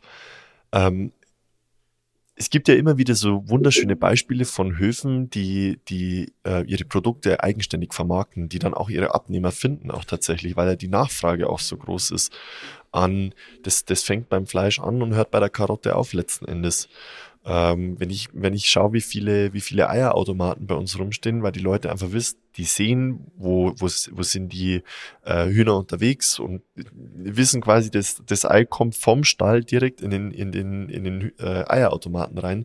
Das hat schon was. Also das, die Nachfrage ist auf jeden Fall da und das ist genau das, was ich mir auch schon die ganze Zeit denke, so in der heutigen Zeit mit Internet, mit, äh, mit der, mit der Google-Auffindbarkeit, wenn ich jetzt bei mir eintippe, äh, Freiland, äh, Rindfleisch in Ingolstadt, so wirklich viel geben tut's da nicht. Auch in der Region nicht. Und das ist oftmals, also es gibt diese zwei Sachen, es gibt diese Grundnahrungsmittel und diese Sachen. Ja. Ja, also da die Vermarktung dazu finden. Man muss auch ehrlicherweise sagen, es, es ist nicht immer ganz leicht und es ist auch ehrlicherweise nicht immer für okay. jeden geeignet. Weißt, äh, nicht jeder Mensch ist dafür geeignet, direkt vom oder, oder ist nicht geeignet, ist das falsche Begriff. Nicht jeder Mensch möchte das auch. Ist sozusagen, hat äh, für, nicht für jeden, so würde ich das eigentlich sagen, nicht für jeden Menschen ist die Direktvermarktung geeignet. Weil man vielleicht da, manche Menschen wollen mehr ihre Ruhe haben und wollen nicht zu den Endkunden Kontakt haben in dem Ausmaß, weil das ist schon eine Herausforderung. Also das muss man schon auch wollen und kennen und das ist jetzt auch nicht so. Also äh, äh, Endkunden, Konsumentinnen und Konsumenten kennen schon sehr auch fordernd sein, auch im Sinn von, was die eigene Zeit und so weiter betrifft. Es ist nicht nur mhm. einfach, gell? Okay, ja, so habe ich es noch gar nicht gesehen. Es Ist nicht für jeden mhm. immer machbar. Ähm, das heißt, man muss ein bisschen so seinen Weg finden, aber es gibt die Möglichkeiten.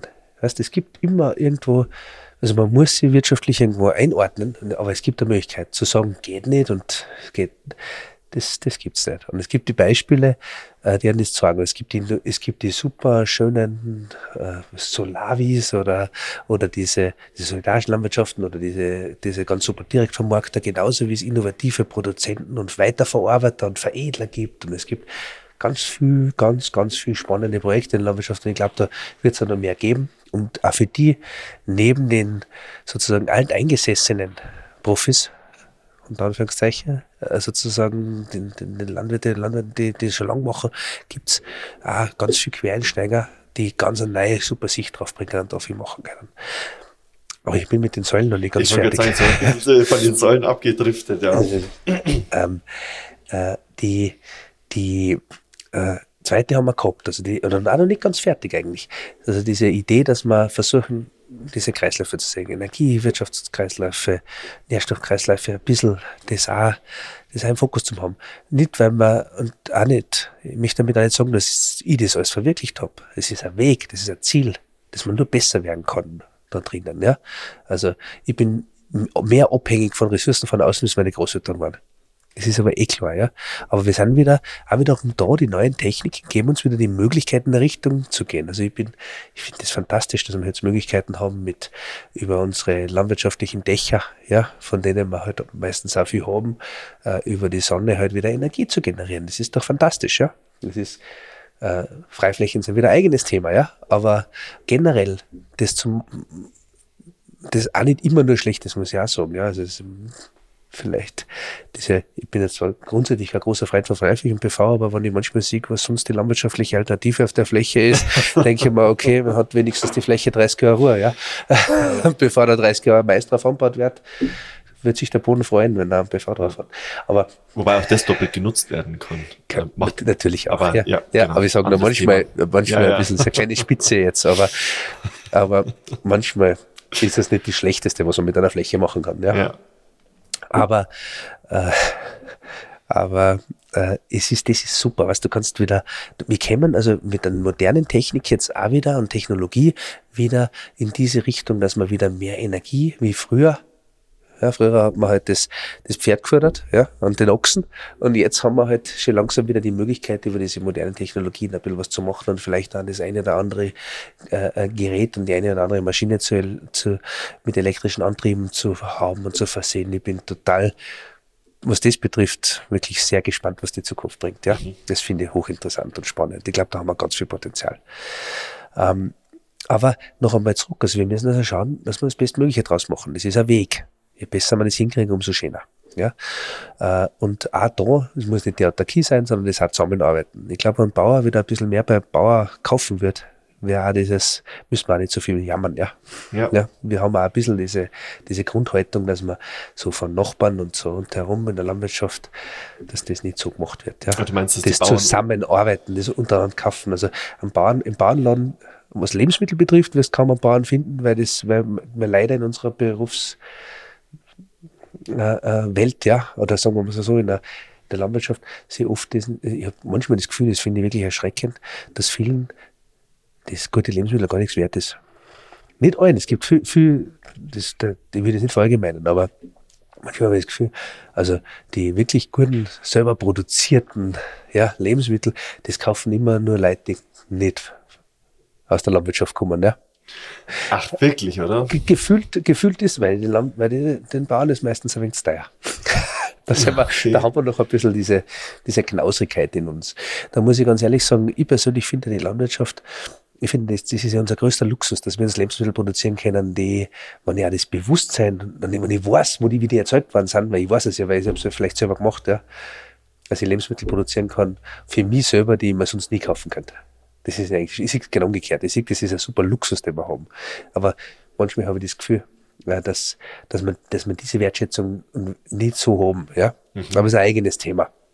Also im Bauernland findest du selten, an, an, wenn du was verkaufst, an Bauern. Äh, äh, unter, den, unter den Käufern. Okay. Äh, aber vor allem in der, sonst in der Zusammenarbeit. Gell?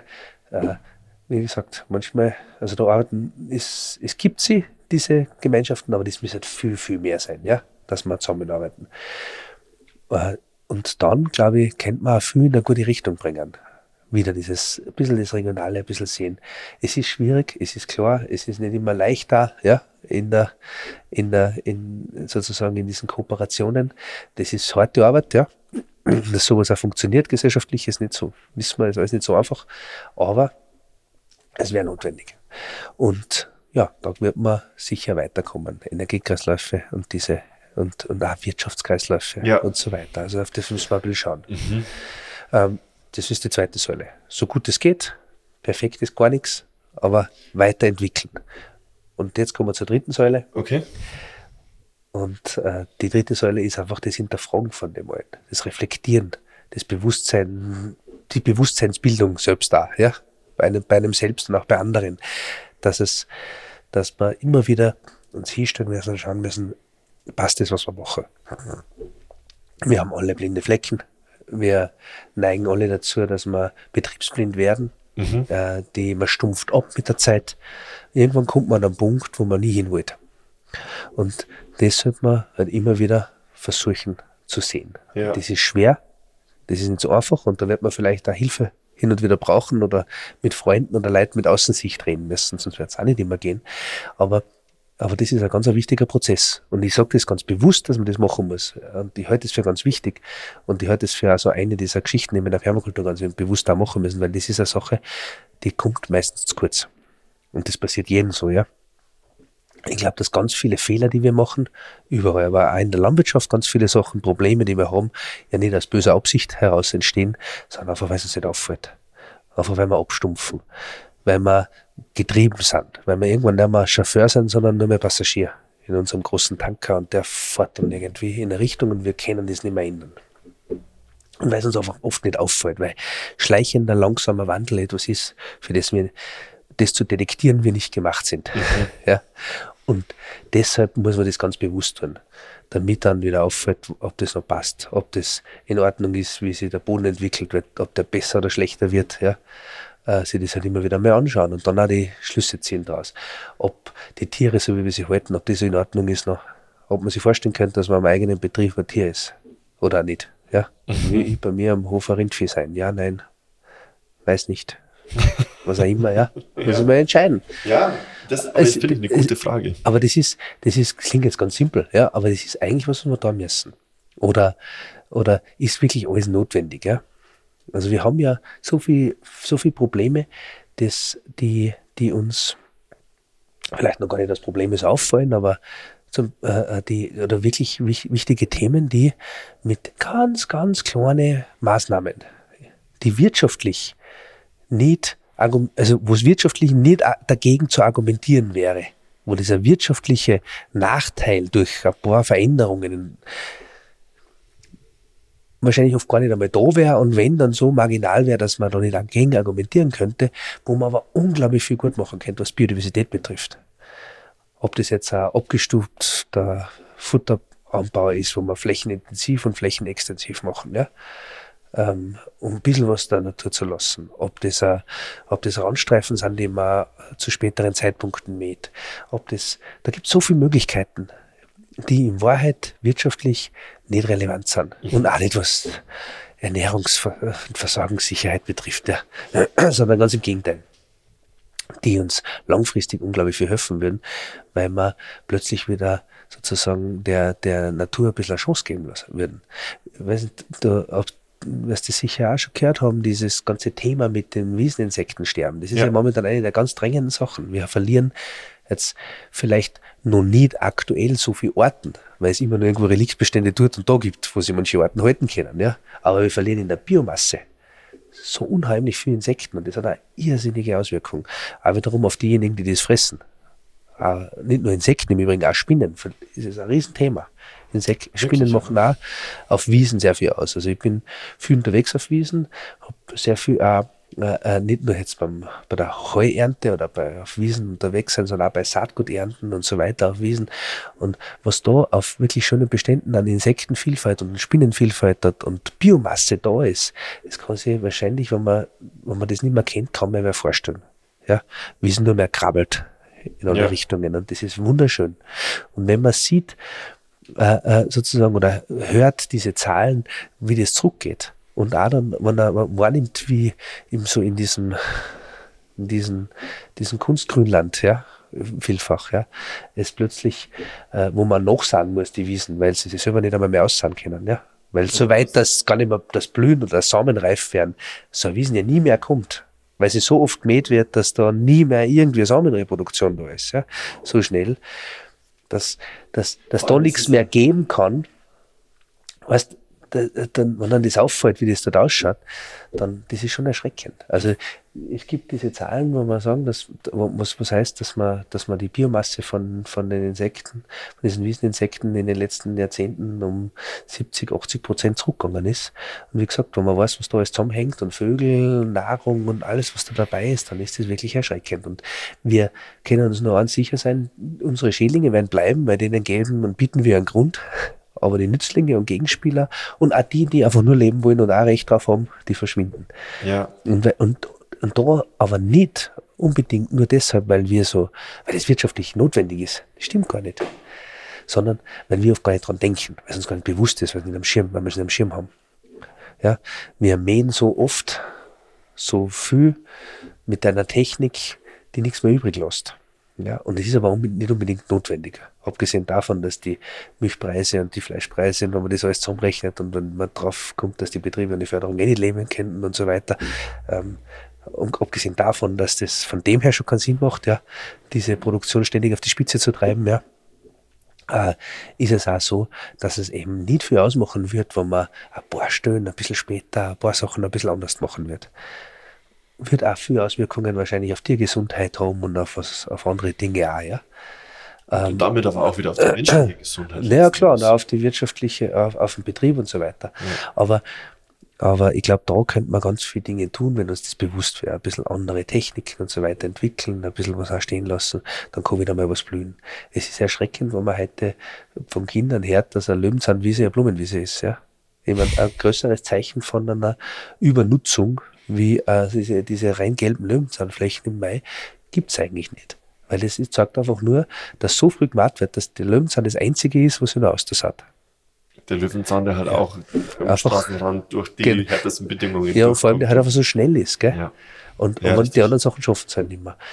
Ja, wie sollte wie soll der Insekt irgendwas haben, äh, äh, wenn, wenn nichts mehr blühen kann. Und da im Übrigen ist es wichtig, dass man versteht, dass es nicht um irgendwelche Blühmischungen geht, die man irgendwo alle halber hinsat sondern es geht um die große, um die Bandbreite an, an, an heimischen Orten, ja, die, die da ist. Man sagt so über den Daumen, so als, als Faustzahl, äh, so dass man so grob mit pro Pflanzenart mit zehn Tierarten rechnen kann. Also pro Pflanzenart? Art, ja. Mit, und da reden wir halt natürlich in erster Linie über Insekten, weil es halt so eine große Gruppe an Tieren ist. Ja. Äh, das heißt, das heißt, das macht einen großen Unterschied, ob ich jetzt auf einer Wiesen eine Handvoll Pflanzenarten habe oder auf, einem, auf, so einem, auf so einem richtig schönen, vielfältigen Standort 100 Arten von, von Pflanzen habe. Also du meinst, wie viele Insekten oder Tierarten ich quasi ernähren kann von einem Feld, sagen wir einfach mal. Was, wie viele wie, viel, wie, wie, wie divers ein Lebensraum sein kann. Ja. ja das geht's. Ja. Das fest zusammen. Ja. Und, und, äh, und das ist uns oft nicht bewusst. Was ich damit sagen möchte, ist, wir müssen ein bisschen reflektieren, wir müssen schauen, nicht jede unserer, nicht jede unserer äh, sozusagen schlechten Entscheidungen sind auf böse Absicht, sondern oft auf Nichtwissen äh, beruhend. Und das müssen wir uns anschauen. Und eben auch auf Abstumpfen, auf nicht mehr wahrnehmen und so weiter. Und deshalb ist diese Reflexion so wichtig. Was ich damit aber auch sagen möchte, ist, dass es ganz wichtig ist, dass uns bewusst wird, dass es alles sehr individuell ist. Ja, es, ich, ich, ich maße mir jetzt nicht an, einen moralischen Kompass sozusagen geben zu wollen. Das, das muss jeder für sich selber herausfinden. Es wird viele Leute geben, die sagen, also wie ich das mache, das will ich überhaupt nicht, weil ich bin vegetarisch oder vegan, ja, und ich möchte Tiere halten oder Tiere töten, möchte ich nicht. Ich bin ein Omnivore, ja, mhm. bin Fleischfresser unter anderem auch mit, oder Allesfresser eben mit, mit diesem Anteil dabei. Hab, hab, ähm, hab äh, Nutztiere, bin damit aufgewachsen und bei mir ist es so, dass ich für mich die Verantwortung sehe, dass ich ihnen ein schönes und lebenswertes Leben geben möchte und auch einen überraschenden Tod. Mhm. Ja. Der Punkt ist, ich möchte, ich habe diese Verantwortung, dass ich dass ich in meinem Bereich, also für mich ist es so, diese Verantwortung übernehme, dass den Tieren gut geht, ja. Und, und so sehe ich für mich, dass ich auch Fleisch essen kann. Das kann jemand ablehnen, das ist auch okay, ja. Ich halte, ich halte die Haltung auch für wichtig, ja. In der Landwirtschaft als, als ergänzend, ja. Es gibt oft diese Idee, dass man ohne Tiere viel mehr Menschen ernähren können, wenn Landwirtschaft keine Tierhaltung inkludieren wird nicht ganz falsch, aber auch nicht ganz richtig, ja. Also wenn man Flächenkonkurrenz in der landwirtschaftlichen äh, äh, Produktion vom Lebensmittel und zum Futtermittel hat und dann Verluste und so weiter sieht, dann, dann ist das richtig. Aber so war Tierhaltung nie gedacht. Tierhaltung war immer ergänzend gedacht. Äh, ich kann halt, und gerade jetzt als Bergbaubetrieb, ja, nicht auf jeder Fläche was anbauen, aber ich habe ja. Flächen, wo ich Tiere haben kann, die halt Zellulose in für mich verwertbare, Kalorien und aber auch Nährstoffe auch dann über den, über den Mist sozusagen auch wieder für Flächen umwandeln können. Das heißt, ich habe da sozusagen eine andere Nutzungsmöglichkeit. Für mich ist das ein ganz wichtiger Teil davon. Im Übrigen auch ganz viele Teile der Biodiversität, die wir haben, hätten wir nicht, wenn wir keine Tierhaltung hätten. Ja? Also was jetzt schöne artenreiche Wiesen betrifft, wobei, wie ich vorher schon gesagt habe, das kann sich ja wieder ad absurdum führen, wenn wir jetzt die Bewirtschaftung so in eine Richtung führen, dass der Artenreichtum wieder verschwindet. Aber, aber, aber zurück nochmal, ich, ich halte das für mich wichtig, aber jeder muss das für sich selber entscheiden und so zu sagen, wo steht man? Und wirklich auch sagen, was kann ich verantworten und welche Verantwortung übernehme ich dadurch aber auch. Also wenn ich etwas verantworten kann, muss ich auch Verantwortung übernehmen und dann auch was machen was kann ich da sozusagen auch beitragen. Und ja, deshalb gibt es da große Bandbreite an Möglichkeiten. Es ist ein großer Unterschied zwischen der Plantage der konventionellen, ja, und mhm. dem und der kleinen Mischkultur. Es ist ein großer Unterschied zwischen der, weiß nicht, der, der, der, der Nadelwaldplantage ja, und dem Urwald. Es gibt immer große Bandbreite und es ist auch ganz wichtig zu verstehen, dass es nicht um nur Schwarz und Weiß geht. Ja? Es geht nicht darum, ich muss eine Extrem gegen das andere Extrem aufspülen, sondern es gibt dazwischen ganz, ganz viel Grau, wo man sich halt je nachdem ja, bewegen kann. Ja. Das ist wichtig, das muss man verstehen. Und das ist auch Teil dieser Reflexion. Ja, und das war es eigentlich. Wenn ich diese drei Säulen so zusammennehme, kann ich mir davon eigentlich alles ableiten. Von der Natur lernen, übertragen in Kultur, schauen, dass ich Kreisläufe schaffe und dass ich das, was ich tue, verantworte, hinterfrage, ja, äh, äh, reflektiere und, und sozusagen da versuche, eine möglichst verantwortungsvolle für die, für die Natur, für mich, für die Gesellschaft verantwortungsvolle Lösung zu finden. Ja. Dann habe ich Permakultur. Und aus dem Grund äh, äh, habe ich vorher schon gesagt, gibt es Betriebe, die machen das fantastisch und haben von dem Namen nie gehört. Weil es eigentlich ganz logische Zugänge wären, ja, finde ich halt, ja. ja. Äh, und, und ja, und nicht so weit weg und auch nicht so, wie soll ich sagen, nicht nur, nicht, die müssen nicht nur rein idealistisch sein. Die haben schon an, an das ist schon, da geht schon, das ist mal ganz wichtig, da geht schon um Wirtschaftlichkeit. Das heißt, nur vom reinen Idealismus wird, wird man, wird, wird es nicht ausgehen. Das wird Idealismus kann dabei sein, aber das ist ja nicht, ist das nicht allein. Also das muss schon natürlich auch laufen. Wie ich es vorher mit den Rindern und dem Enzian bei mir gesagt habe. Ja, also bei mir kommt immer das Thema, ja, der Betrieb ist bekannt und, und da kommen auch Kurse her und was auch immer und du hast noch eine Firma und, und ja, ist ja klar, dass du davon leben kannst. Ja, um das geht's gar nicht. Sicher mache ich noch zusätzliche Sachen und sicher wäre ich ja blöd, wenn ich, wenn ich diese Sachen dann nicht nutzen würde. Ich meine, hallo, wo sind wir denn? Ja, aber, aber äh, auf der anderen, ich kann es ganz einfach overbrechen auf gleich großer Betrieb. Nur die Rinder, oder die Rinder und den Enzian und die Zeugen schauen ganz anders aus.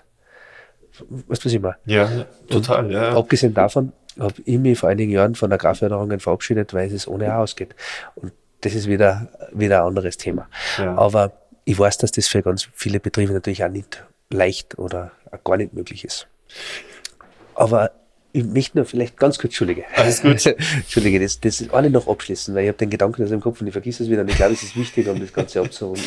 Gerne. Äh, ist, ist, was jetzt noch einmal das wirklich ausmacht. Ich habe die drei Säulen gesagt, aber was es ausmacht, ist sozusagen auf Basis dieser Säulen, auf dem Verständnis der Natur und dem Verständnis der Geschichte, sich selbst einen Weg zu finden. Ich glaube, das ist der Schlüssel ich habe vorher hier, hier im Projekt haben wir gesagt, das sollte einfach auch sagen, dass es einen Weg braucht, einen individuellen Weg, der für jeden ein bisschen anders ist. Äh, die, die, ich glaube, eines der ganz großen Probleme, die wir haben, ist diese Gleichmacherei in der Landwirtschaft. Dieses Schema F überall gleich. Man will ein Rezept haben. Und man vergisst, dass man sich selbst was am Betrieb aufbaut. Und ich halte das, das halte ich für ein total, totales Missverständnis. Jeder Betrieb muss anders sein. Ja, ja, wenn ich zwei Permakulturbetriebe sehe, die gleich sind, da hat einer ein Problem, ganz, ganz sicher.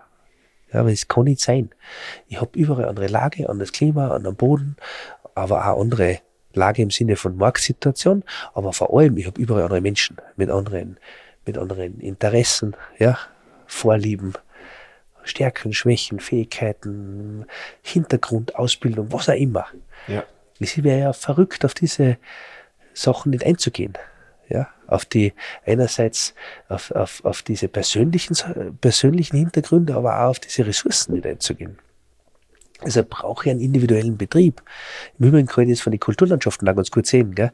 Wenn man sich nämlich alte Kulturlandschaften anschaut oder überhaupt anschaut, wie zum Beispiel im Alpen, also nur den Alpenbogen jetzt anschaue, ja, wo ich einfach zum Teil eine sehr ähnliche Situation habe, aber in ganz vielen verschiedenen Ländern mit unterschiedlichen Kulturen, sieht, was da Leute für unterschiedliche Lösungen mit den gleichen Problemen sozusagen gefunden haben.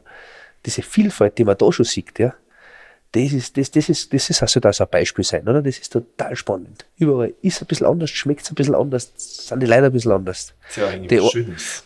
Genau um das geht's. Das ist was, Vielfalt ist was Schönes, ja. Unterschiede müssen nicht, äh, wir brauchen nicht immer, das halte ich für einen totalen Blödsinn, immer so, so hinzugehen und sagen, ah, wir wollen alle Unterschiede wegmachen. Das muss ja. immer schmecken wie daheim. Ja. ja, ob das da ist oder auch gesellschaftlich, Unterschiede ja. immer weg. Und ich finde das total komisch. Ich persönlich habe überhaupt kein Problem mit Unterschieden. Unterschiede sind, die, die, man darf sie noch nicht bewerten. Ja. Die können da sein. Vielfalt ist schön. Ja. Die, es können Unterschiede, es kann Unterschiede geben. Es soll sie geben. Es gibt sie einfach offensichtlich. So zu tun, als gäbe es sie nicht, finde ich nicht richtig. Aber, aber sie, sie, man darf sie nicht bewerten. Ja. Und das ist doch auch so, diese Unterschiede sind doch super. Es gibt, wir haben so viele Möglichkeiten, so viel Vielfalt, das ist doch fantastisch. Weil ich aus allem lernen kann. Ja, und weil alles, weil alles für sich steht und einfach, das wäre so langweilig, wenn alles gleich war. Ja. Das ist ja, das ist für mich die langweiligste Vorstellung überhaupt. Und die, und, und da können wir das, das, das lernen, wir haben diese Individualität. Und so ist jeder Betrieb anders. Und die Idee zu haben, alle müssen gleich sein, dann müssen also eine Lösung haben. Ein Permakulturbetrieb. So, jetzt machen wir das. Was hast du alles? Du hast Teiche, du hast Schweine, du hast das, du hast das, du hast das. Das brauche ich jetzt alles. Die, da, check, check, check, check. Ja. Das ist doch absurd. Ich muss was Eigenes machen, was zu mir passt. Und ich muss für mich eine Lösung finden. Und das, was ich, was, was für mich heute bei dir rauskommen, ist, dass es auch wachsen muss, sogar. Das ist das Nächste. Ich, ich habe den Hof jetzt äh, äh, schon doch eben 14 Jahre schon, dass ich jetzt selbst für verantwortlich ist. Die Zeit ist verflogen. Ja? Ich fühle mich jetzt auch noch nicht so alt und noch nicht so erfahren, muss ich ehrlich sagen. Aber trotzdem ist so viel Zeit schon vergangen. Und äh, allein, dass ich den Hof jetzt verantwortlich für, ja, äh, und ich denke mal, äh, da, ah, da habe ich auch ganz schöne Lernkurven gehabt. Ja? Auch wenn ich zu jeder Zeit glaubt habe, dass ich viel weiß. Oder ja. zumindest ein bisschen was. Ja? Habe ich, hat sich unglaublich viel verändert. Es verändern sich die Lebenssituationen, es verändert sich so viel, ja? dass, dass, sie, dass, man, dass sie die Prioritäten verändern. Man verändert sich selbst als Mensch. Ja, das muss auch, das muss auch klar sein. Und da gibt's auch in der eigenen Persönlichkeit und da gibt's auch sozusagen, da gibt's auch Diversität über die Jahre. Ja, klar. Weißt, da gibt's auch Veränderungen. Das ist, du bist, ich war mit Mitte 20 ganz anders bin ich mit Mitte 30 oder wie jetzt. Ja, also da hat sich, da hat sich was verändert. Mal, äh, und, und das, äh, ja, äh, das muss auch einen Platz haben. Ja, zu sagen, starr, man macht das immer gleich, fürchterlich. Ich finde ja übrigens das fürchterlichste in der Landwirtschaft, wenn sich die Vorgeneration anweist, oft im guten Glauben, ja, Form übergeben, nur schnell sozusagen da irgendwie Tatsachen zu schaffen, dass einmal alles klar ist, was die nächste Generation die nächsten 40 Jahre machen muss. Ja. Weißt du, also diese Idee zu haben, man weiß, was dann in diesem Zeitraum passiert, das ist einfach nicht gut. Ja. Da macht man sich, tut man sich selbst und auch den Nächsten nichts Gutes. Und deshalb diese individuellen Lösungen, wenn wir das schaffen, ja, wenn wir das verstehen, dann dann ist es egal, wie es heißt, dann haben wir was weitergebracht. Ja. Das finde ich für mich die Quintessenz aus dem Ganzen. Ich, also ich finde es ein mega schönes Konzept, auch wenn man bei dir jetzt oder bei euch auf dem Hof unterwegs ist, ähm, stellt man ja auch fest, dass es ja nicht rein Landwirtschaft ist. Also Permakultur ist ja nicht nur Landwirtschaft, sondern du hast uns jetzt heute auch die Erdkeller zum Beispiel gezeigt oder ähm, was ich auch also dass man die, die, die Kühle oder diese permanente Temperatur, müsste man eigentlich viel mehr sagen, diese permanente Temperatur, die im Boden vorhanden ist, ähm, die nutzt, um Lebensmittel länger zu erhalten, ohne Stromkosten äh, zu haben. Ähm, oder was ich in warmen Regionen gesehen habe, ist, äh, dass man versucht, äh, Weinstauden übers Dach äh, wachsen zu lassen, damit im Sommer, wenn dann die Blätter da sind, einfach nochmal isoliert wird und so weiter. Das gehört ja eigentlich auch alles mit dazu. Das ist ja, das geht wie ich es vielleicht ganz am Anfang schon gesagt habe, es geht ja automatisch, wenn du dich mit, wenn du dich für was interessierst, ja, wenn du Dinge machst, wo ein bisschen, wo ein Herz drin liegt, ja, wo was, was, was, was, weißt du, man, wenn man jetzt Landwirtschaft betreibt, wenn man, wenn man, wenn man sonst nichts eingefallen ist, ja, ja, dann ist das vielleicht nicht der ganz richtige Zugang, ja, oder mhm. weil, weil man einen Absprung nicht geschafft hat und eigentlich ganz was anderes machen wollte, ja. Das war vielleicht, das, das gibt's auch. Ja. Wenn man es auch betreibt, weil man das wahnsinnig gern macht, dann gibt es da so viele Sachen, die ihn interessieren und es geht immer weiter. Und das ist sogar eher das Problem, äh, dass, an, dass, man, dass man so viele Ideen hat, dass es zu wird, dass man sie eigentlich sogar wieder, aber wirklich auch Systeme schaffen muss und Strukturen, wie man sie dann fokussiert, und die richtigen Prioritäten setzt, das nicht zu viel ist, weil, weißt du, wenn man sich mit was beschäftigt, dann, dann liest man sich da ein oder sieht das oder jenes, lernt, interessiert sie und dann kommt die nächste Idee und die nächste Idee und die nächste Idee. Wir haben und viel, da geht's uns nicht, da sind wir nicht die Einzigen. Wir haben oft so viele Ideen und Möglichkeiten, auch neue Geschäftsideen oder Geschichten, die wir machen können oder Produkte. Äh, da gibt's so viele. Und da, kennt, da werden sicher viele erfolgreich, nur du kannst nicht alles machen, weil nicht alles geht. Ja, Manche werden vielleicht auch nicht erfolgreich, weiß ich nicht. Aber es, ein paar von den Ideen, die wir so gehabt haben, haben auch andere nachher auch weitergemacht und sind erfolgreich gewesen. Cool. Und sind sie immer noch. Äh, aber die, was ich damit sagen möchte, ist, du, du, da ergeben sich so viele Sachen draus. Gell? Und, und, und äh, einfach weil man interessiert ist. Ja? Ja. Das kennt doch jeder, wenn man irgendwo für irgendein Thema brennt, dann tut man sich mit dem Lernen nicht schwer. Und dann weiß man gleich mehr wie in dem Thema, wie, wie man sonst irgendwie reingeprügelt kriegen könnte. Ja, das geht ganz schnell. Ja. Und das ist da auch das Gleiche. Und dann fast viel, wie gesagt, du musst dich dann aber fokussieren auf die Sachen. Das ist immer, das ist eher das Problem, dass du viel hast. Ja. Äh, aber aber dann kommen die Sachen von selbst. Ja. Dann ist der Erdkeller der nächste Schritt, weil du machst da immer Gedanken über Energie und Ressourcen und denkst, boah, ja, möchte das machen. Da kommen die Sachen von selbst. Das ist aber das, wie gesagt, das ist das Spannende. Du kannst ganz viel von deiner Kreativität da einbringen, ein, einfließen lassen. Ja. Und das eben ist verschwimmt. Das Verschwimmen von, von Arbeit und Freizeit, das passiert, das hat auch, das hat auch Nachteile. Es ist nicht ganz, das ist nicht ganz ungefährlich. Ja? man kann mit den schönsten Sachen sich auch überarbeiten und überanstrengen. Das kann auch sein. Also man muss aufpassen. Aber es hat auch ganz viel Schönes, ja. Das wäre jetzt noch ein Punkt gewesen, den ich fragen wollte. Also, äh, weil ich, weil ich jetzt auch schon ab und zu hört man es oder liest man es ja von, von, von Freunden oder von dann irgendwie im Internet, ah, lass uns in Portugal ein Grundstück kaufen und dann machen wir da einen Permakulturhof auf und so weiter. Aber worauf ich nur hinaus möchte, ist angenommen, angenommen jemand. Aber auf das ist, muss ich trotzdem jetzt was sagen. Okay, ja? okay, okay, gleich. ähm, angenommen jemand wäre so ambitioniert und wird das, wird das äh, machen wollen und so weiter und so fort, hat vielleicht auch das nötige Kleingeld, um sich da erst einmal über Wasser zu halten, bis es dann soweit ist. Ähm, wie viel, wie viel Zeit steckst du momentan jeden Tag in den Hof? Und also Frage eins und die, die zweite Frage, die damit zusammenhängt, ist, fahrt ihr auch mal in Urlaub oder ist das für euch hier so, so erfüllend, dass ihr, dass ihr sagt, ich will gar nicht weg? Uh, okay, gibt es ganz viele Sachen dazu sagen. Also ja, ja doch, ich will weg. Obwohl es erfüllend ist, ja. ja. Gell? Weil die Welt einfach nur so viel mehr zu bieten hat, ja. Also, aber, aber also ich möchte nur ganz kurz, bevor ich auf die Arbeitsgeschichte okay, eingehe, muss ich, das muss ich zum Portugal-Ding was sagen, weil das ist war jetzt gerade so aufgelegt. Ja. äh, die, die Geschichte ist ja die, ähm, wir, wenn es ums Reflektieren geht, müssen wir das auch reflektieren. Und wir müssen aufpassen. Nur weil wir uns das leisten können, vielleicht aus unserer, aus unserem wirtschaftlichen Background, muss man uns immer überlegen, was haben wir für einen Impact, wenn wir woanders was machen. Selbst aus guten Überlegungen, selbst aus einem ganz alternativen Background, ja, kommend, kann unsere Handlung auch zu einem Landgrabbing woanders werden. Wir können Preise in die Höhe treiben, wir können Sachen also da, da, wir müssen sensibel sein bei dem. Es kommt immer darauf an, wie man Sachen macht. Ich sage nicht, dass jedes Projekt von Mitteleuropäern in irgendwo in, in, in den schönen, warmen, aber möglichst billigen Gegenden äh, schlecht ist, gar nicht, sage ich nicht, ja. Aber wir müssen einfach die Sachen auch reflektieren. Gell? Nur weil für uns ist vielleicht mit deutschem Einkommen, wo man ein paar Jahre gearbeitet hat oder vielleicht irgendwie noch ein Haus oder eine Wohnung oder irgendwas, was man gehabt hat, ist es vielleicht ganz leicht, einen Hof in Portugal zu kaufen. Aber das hat auch, das ist ein, das hat auch einen Impact auf die Gesellschaft dort und das darf man nicht unterschätzen. Also nur, man muss immer aufpassen, nur weil, ich finde es immer wichtig, dass uns das klar ist, nur weil wir es kennen, weil wir es uns leisten können, heißt nicht, heißt nicht alle, dass wir es machen sollen.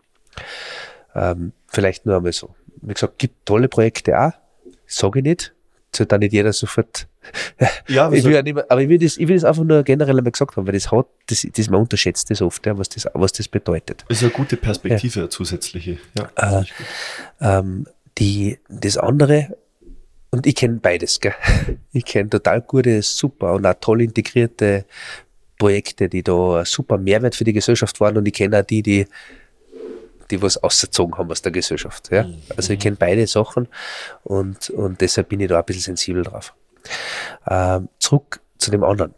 Äh, wie viel Arbeit steckt man rein? Das, das kann ich so ganz schwer sagen, weil ich stecke in momentan ganz viel Sachen, ganz viel Arbeit, ja. das ist momentan ein bisschen, momentan bin ich wahrscheinlich sicher auch ein bisschen auf Anschlag, ja. Aber das hat, das liegt an mehreren Gründen. Das, das ist, das ist, wir haben ganz viele spannende Projekte in der Firma. Ich habe, äh, wir haben ein, äh, ein Buchprojekt gerade am Laufen. Wir haben, oh, cool. ich habe zwei kleine Kinder und, äh, und, und den Hof und es passiert da viel und es, es waren bei uns auch jetzt viel Umbrüche, ja. Wir haben diese, diese letzten paar Jahre auch genutzt, um viele Sachen ein bisschen auch zu hinterfragen, zu, auch uns selbst zu evaluieren und zu überlegen, wo wollen wir Veränderungen, was hat sich eingeschlichen, wo wollen wir vielleicht auch hin in ein paar Jahren. Also das war. Säule drei. Genau. Und das, aber das war, das, du kannst diese Reflexion halt auch am allerleichtesten machen, muss man ehrlich sagen, das ist halt so, wenn man aus irgendeinem Grund einmal ausbremst wird. weißt, wenn das ganze Werk läuft, dann kommst du oft weniger leicht zum Nachdenken für Sachen und dann macht vielleicht für gewisse Dinge Reflexion, aber für andere nicht, weil da hat, jeder hat seinen blinden Fleck. Und, und da hat, das hat uns schon viel Sachen gezeigt. Einfach einmal im 20er Jahr zum Beispiel einfach einmal ein bisschen diese Zeit, wo einmal nichts gegangen ist, ja, wo ich, wo ich, wo man sehr viel Zeit für sich auch verbracht hat, hat, hat man, hat mir persönlich schon auch ein paar Sachen gezeigt, wo ich vielleicht zu viel gemacht habe oder wo, wo, was ich dann, wo ich Sachen gemacht habe, die eigentlich wo ich gewusst habe, dass, dass ich Dinge vielleicht sehr gern mache, aber zu viel davon. So dass ich es deshalb nicht mehr so gern mache. Also wo ich wieder sozusagen die, nicht die Verhältnismäßigkeiten sozusagen gerade rücken muss. Ja. Das ist für mich ganz wichtig. Ich weiß, das ist ganz schwierig, aber ich, halt, ich finde es immer so schade, wenn man Dinge aufhört, weil es dann zu viel wird, obwohl man es eigentlich gern macht, aber immer so das Kind mit dem Bade ausschüttet, ja, wenn man, wenn man den, den Punkt nicht findet dass man es wieder auf das Level aber bringt. Und für mich war das tatsächlich, was das betrifft, ein bisschen ein Segen, wieder Sachen zurechtzurücken. Ich bin noch nicht dort, das ist ein Prozess, das ist ein Dampfer, der nicht so schnell zum Umdrehen ist, ja. Mhm. Oder zu Umdrehen, muss auch nicht sein, aber Kurskorrekturen sind ein Thema, aber die Idee ist immer, also ich finde halt, kleine Kurskorrekturen, die halt auf langfristige Auswirkungen haben, ja. Eine schöne, ja. Wo im Gegenzug halt in die falsche Richtung langfristig eine sehr schlechte Auswirkung haben können, ja. Und da hat sich jetzt einiges getan. Also ich bin deshalb ein bisschen am Umschichten. Deshalb Arbeitspensum momentan sehr hoch, aber momentan erfüllend hoch, ja. Was gut passt, was eben mit diesen Maßnahmen auch zu tun hat. Äh, der Hof, die Arbeit am Hof ist für mich momentan die, Entspannung dabei.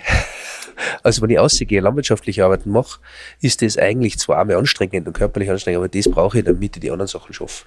Also ja, das heißt. Das ist, ich, hab, ich, ich neige, das ist mein äh, blinder Fleck für mich, ich neige ein bisschen zur Büroflucht. Ja, alle das wollte ich gerade sagen.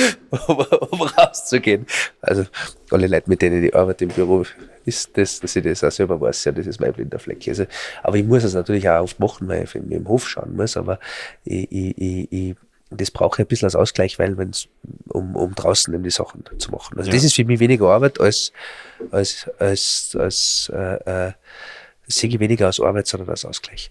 Obwohl das oft auch halt sehr lange Tage sein können. Ja? Das ist das eine. Mhm. Äh, bei, bei, der Landwirtschaft haben wir, haben wir aber Phasen. Das klingt, wenn ich das jetzt so sage, klingt das so wie dieser klassische Hobbylandwirt, der sowas sagt. Das ist es nicht, ja. Also, es ist nicht, ich bin kein Hobbylandwirt. Ich wohne auf dem Hof und ich mache die ganzen Sachen, ja. Ich habe natürlich auch Leute, die, die mithelfen, ja. Wir machen Sachen gemeinsam, aber, aber es ist nicht so, dass ich das alles delegieren könnte. Also das heißt, äh, wir sind als Team, wir arbeiten mit mehreren Leuten zusammen da, ähm, aber da ist ganz viel Leute in Ausbildung, ja, die mir mithelfen, aber das ist es eigentlich auch schon. Also nicht so delegierbar. Ähm, noch einmal zurück. Äh, die, die, man kann von allem zu machen. Das ist immer so. Das heißt, das muss man immer ein bisschen einordnen. Ich bin ganz stark dabei, wie ich schon gesagt habe, das Leben zu vereinfachen. Ja, wieder sozusagen Prioritäten ein bisschen anzupassen. Ähm, und und äh, das, das passt auch gut, äh, weil das Schöne in der Landwirtschaft ist, ja, und das Schöne auch in dem Klima, in dem ich bin, ist, man hat Phasen, wo man sehr viel hat. Der Frühling, klassisch, ja. Äh, und man hat Phasen, äh, wo man dann Ruhe hat. Und das ist der Winter. Und diese Phasen brauche ich und die, die sind wichtig. Und der Dezember und der Jänner und Teile des Februars, die nehme ich immer für mich her. Weil das ist meine Urlaubszeit, ja. Und da kann es sein, und eine ganze lange Zeit bin ich da auch nur da. Ja. Und es gibt wirklich, das ist dann was wahnsinnig Schönes, wenn es dann wirklich einmal einen Meter Schnee draußen hat und du nichts da hast, selbst wenn du willst. Weißt, das, das, das ist nämlich auch das, man muss ja, es braucht manchmal diese Bremse von außen. Und ein schöner und so ein richtig verregneter Tag, ja, wo ich mir weiß, ich kann da draußen nichts machen und ich kann mit keiner Maschine irgendwo hinfahren, sondern ich, ich oder, oder im Boden irgendwas machen, weil es eben so ist, das ist auch wirklich was Schönes. Mhm. Wenn man von der Natur sagt, kriegt jetzt ist mal Pause. Ja. Jetzt muss man natürlich aufpassen, dass man diese Pausenzeiten nicht mit Büroarbeit vollsteckt. Ja. Ich glaube, das meinen wir, dass man die Erholungszeiten auch hat, aber das ist dann das nächste Thema, aber, aber das ist wichtig. äh, die, ja, es ist, es ist so, ja. Aber, aber das ist total wichtig. Es ist diese, dieser Winter ist wichtig, diese, okay. diese Phase. Und da gibt es natürlich, auch, gibt's natürlich auch Urlaub und da besucht man entweder Freunde irgendwo oder schaut sich auch irgendwo ganz woanders was an. Cool. Und da habe ich persönlich jetzt tatsächlich auch nicht das Problem, ich, ich kenne noch ein bisschen zu der Generation, die wahnsinnig gern reist noch, ja, und ich weiß, es ist ein Thema, wie man reisen ist ein Thema, ja, ein Ressourcenthema und so weiter, aber das, was man verliert, wenn man ich weiß nicht, die keinen Perspektivenwechsel hat, ja. Diese, wie soll ich sagen, das, das ist, das, so, das war so ein bisschen auch so meine Zeit, ja. So Schule und Studium und, und so weiter. Das, wie wichtig das ist, dass man auch was sieht von der Welt, ja, diese anderen Perspektiven zu haben, wie andere Menschen leben und was da es gibt. Das, was man da verliert, wenn man das nicht sieht, das ist heute für so viel schlimmer, ja, wie, wie das andere. Man kann so oder so reisen, ja. Es gibt da mehrere Möglichkeiten und ich halte Reisen für ganz, ganz wichtig. Ja. Ich halte sogar für, ich halte sogar für notwendig, dass, dass jeder und alle, alle Bauern einmal den rauskommen aus ihrem Tal, ja. Den eigenen Kulturkreis einfach verlassen. Den eigenen Kulturkreis verlassen, ah, ja. ja. Extrem, extrem wichtig. Sprichst mir aus der Seele. Ich sehe das eins zu eins genauso. Ja, und deshalb, das mache ich wahnsinnig gern. Ja. Cool. Das gehört dazu. Wo, wo, wo warst du am liebsten bis jetzt? Am liebsten kann ich gar nicht sagen, aber es ist schön. Ich finde. Oder, oder also am eindrucksreichsten, was war da für dich so der, der Highlight? Highlight. Traum, tatsächlich, ich bin da ganz, ich bin da fürchterlich, was das betrifft, aber das kann ich gar nicht. Also ich, ich, ich finde überall irgendwie was für mich. Also, die, ich, mein, mein Thema ist, ich tu mir, ich bin nicht so der Mensch fürs zu heiße. okay. Da, da habe da, da, da hab ich ein bisschen, da, also schon auch oft total spannend, kulturell, ja, aber, aber ich da geht mein, mein Körper einfach geht da nicht mit. okay. Das schaffe ich nicht. Ja. Okay, alles klar. Gern. Aber ja.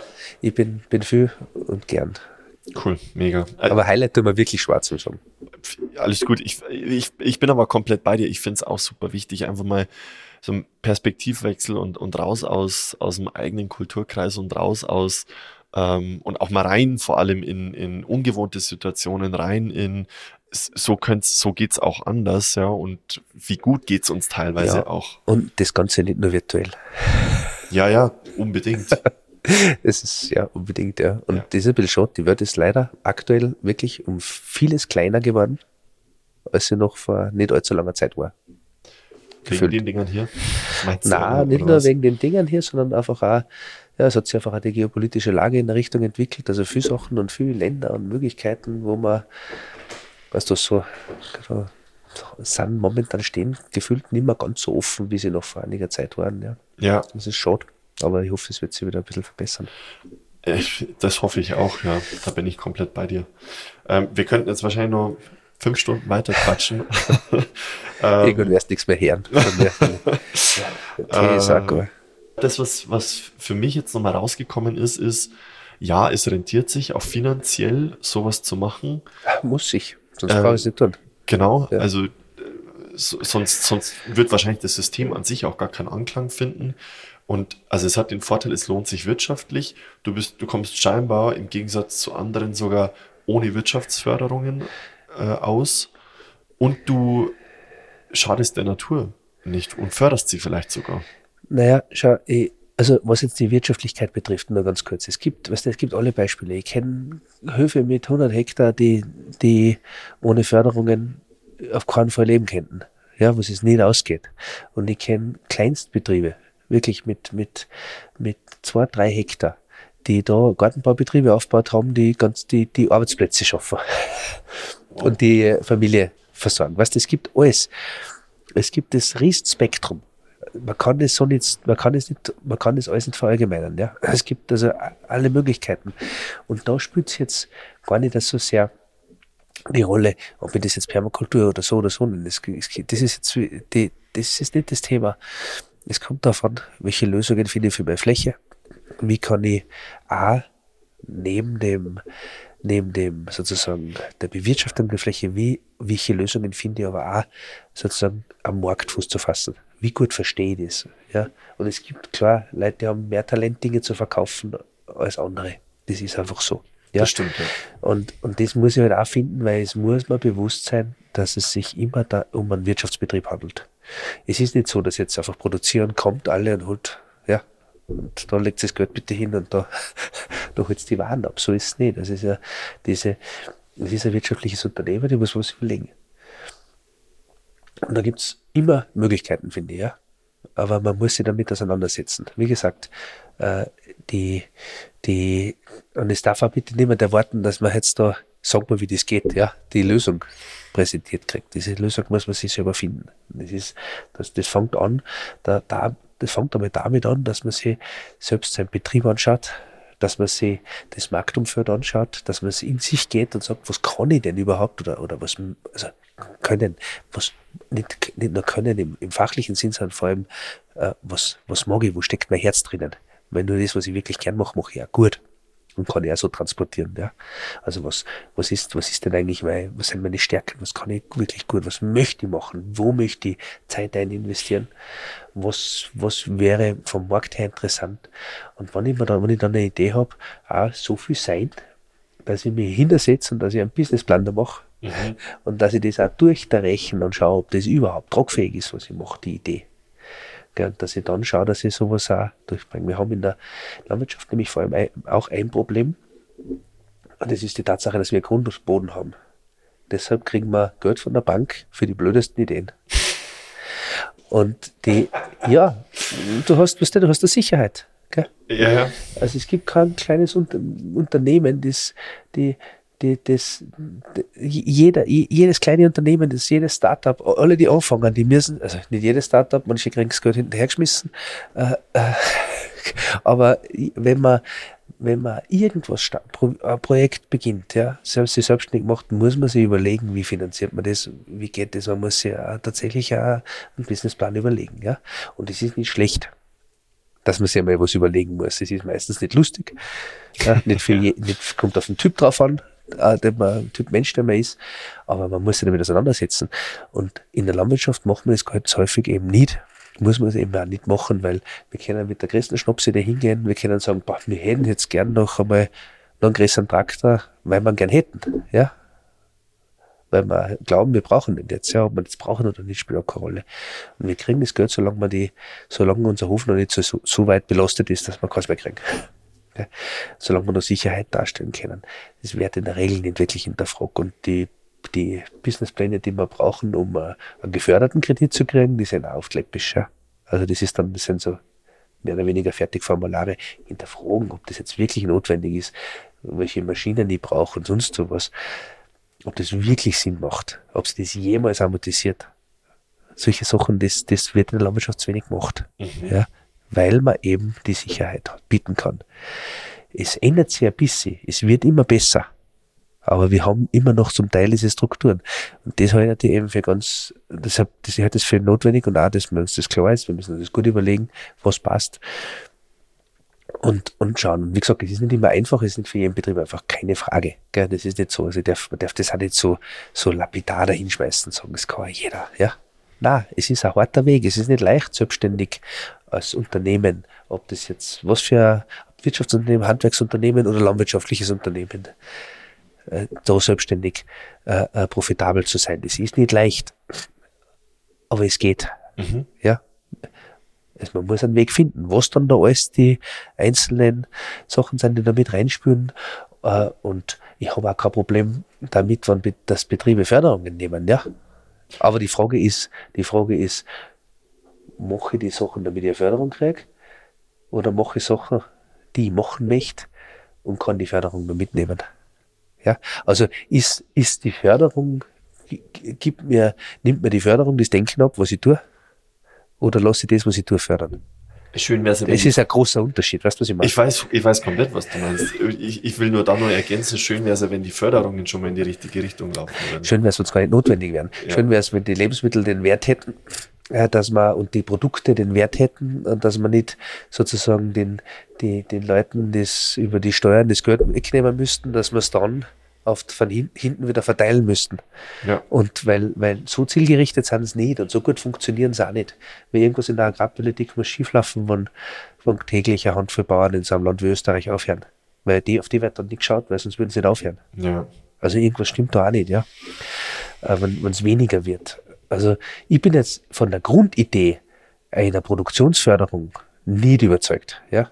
Ich weiß, dass es die Betriebe halt brauchen, ich verstehe das alles. Und wenn ich halt sage, das braucht man nicht mehr, dann wird, wenn alle auf die Barrikaden gehen, das ist schon klar.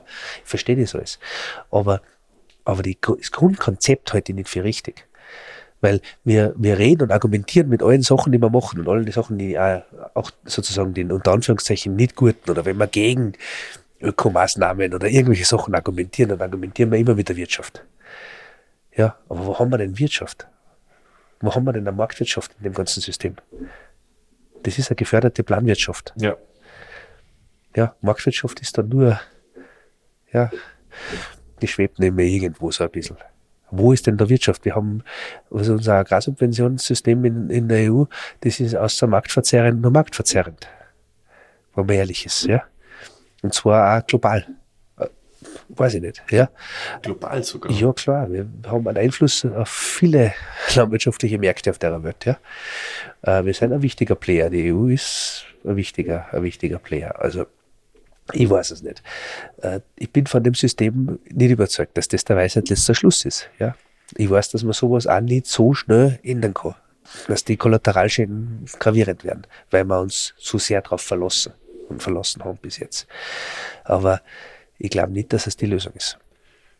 ist Oder die beste Lösung ist. Glaubst du das? Aber das macht man jetzt ein ganz anderes Fass ja. auf. Gell? Ja, die Frage wäre natürlich jetzt, ob Permakultur die Lösung dafür sein kann. In der, in der so. Wenn ich die drei Säulen hernehme, ja. Wenn ich das hernehme, was Leute der Permakultur immer für ein Bild haben. Ich habe immer ein bisschen so wichtig und so, ich bin, mir ist, ich habe ich hab eine gewisse Hassliebe mit dem Begriff. Gell? Liebe, ja. Hassliebe deshalb, weil, weil es, weil jeder, weil solche Begriffe gleich polarisieren und, und so klar, so ganz klar, so ein fixes Bild in den Köpfen der Leute hervorrufen. Und die Leute dann gar nicht mehr auf die Details und aufs Echte schauen, sondern einfach nur ein Bild haben und abgelenkt sind. Ja, und glauben, Permakultur ist, ja, äh, Kräuterspirale, ein Hügelbeet, äh, was auch immer. Wärmefall ja. und so weiter. Ja, ein Wärmefall. Äh, weißt, und, und, und, auf das, und sagen, ja, wie sollte man damit, ja? Und vergessen, was das eigentlich sein kann. Weißt, das, mir geht's um die drei Säulen, mir geht's um diese Sachen. Und das ist eigentlich der, der, der Schlüssel. Wenn, wenn wir das sagen, ja, dann schon. dann ist das, dann ist das, dann ist das eine Möglichkeit, dass, dass wir schaffen, dass Landwirtschaft nicht mehr nur, soll ich sagen, wie jetzt oft, oftmals, nicht nur, aber wie jetzt oftmals ein Teil vom Problem ist, sondern dass es ein Teil der Lösung sein kann. Ja. Ja, total. Ich glaube, dass es notwendig sein wird. Früher oder später sein muss. Weil, wenn ich mir, wenn ich mir anschaue, wie viel künstlicher Dünger ausgetragen wird, wie viel gespritzt wird, ähm, wir Biodiversität verlieren. Es ist ja alles, so wie du sagst, es ist ja alles ein System und wir sind Teil dieses großen Systems. Ähm, macht Sinn, lieber dieses System an sich. Ich fand auch geil, dass du heute gesagt hast, du 80-20-Prinzip, ja, wenn 20 Prozent irgendwie, weiß ich nicht, von Käfern, Schnecken oder sonst irgendwas, ja, das sind halt die 20 Prozent, aber dafür kriege ich halt 80 Prozent mit 20 Prozent Aufwand. Ich hab, ich hab, ich bin, ich, ich, ich mag's, großzügig sein zu können. Ja, ich mag nicht jedem, jedem kleinen Ausfall hinterherlaufen müssen, weil ich weiß, dass meine Zeit viel wertvoller ist als dieser kleine Ausfall. Und das nicht meine, sondern jede Zeit von jedem, der, der, der an sowas arbeitet. Ja. Und es ist nicht immer notwendig, ein perfektes Ergebnis zu haben. Ja. Deshalb, äh, äh, es ist manchmal sinnvoll, perfekt. perfekt. Perf perfekt im Sinn von hundertprozentiges Ergebnis, weißt ja. Aber deshalb diese, die, diese Idee, dass man mit einem 20-prozentigen Aufwand 80 Prozent der Ergebnisse erzielen kann, das ist, oder 80 prozentige Ergebnisse erzielen kann, das ist, das, das verfängt schon, ja. ja, ja. ja weil, weil es ist nicht notwendig, also ich glaube nicht, dass, du wirst das dann näher noch, einmal sehen und morgen, wenn wir uns mal Kulturen anschauen, der Unterschied zwischen einer, einer 80 oder einer 100 prozentigen Karotten, das müssen wir mal nicht sagen, ja. Und die, und das, es ist nicht überall notwendig, ein hundertprozentiges Ergebnis zu haben. Da mache ich lieber fünf Sachen mit 80 Prozent als mit 100. Wie gesagt, es gibt Bereiche im, im, im Leben und in der Technologie, wo vielleicht das doch notwendig ist, dass wir alles an Energie reinstecken, um das perfekte Ergebnis zu kriegen, so gut es geht. Das Bestmögliche, aber es ist nicht überall notwendig und manchmal, manchmal sterben wir da auch schon in Perfektion. Ja. Und damit kommen wir wieder zurück, dass wir eigentlich nichts anderes als nackte Affen sind, ja. oh Mann. Gut. Ähm, wie gesagt, wir könnten jetzt noch ewig weiter quatschen, aber ich, ich habe jetzt auf jeden Fall und ich glaube, die Zuhörer auch einen sehr guten Einblick und einen sehr intensiven Einblick auch nochmal bekommen in, was ist Permakultur und ähm, dich auch nochmal kennenlernen dürfen als lebender Beweis, dass es auch funktionieren kann. Ähm, ich finde dieses Konzept mit den drei Säulen, finde ich super eindrücklich, auch verständlich.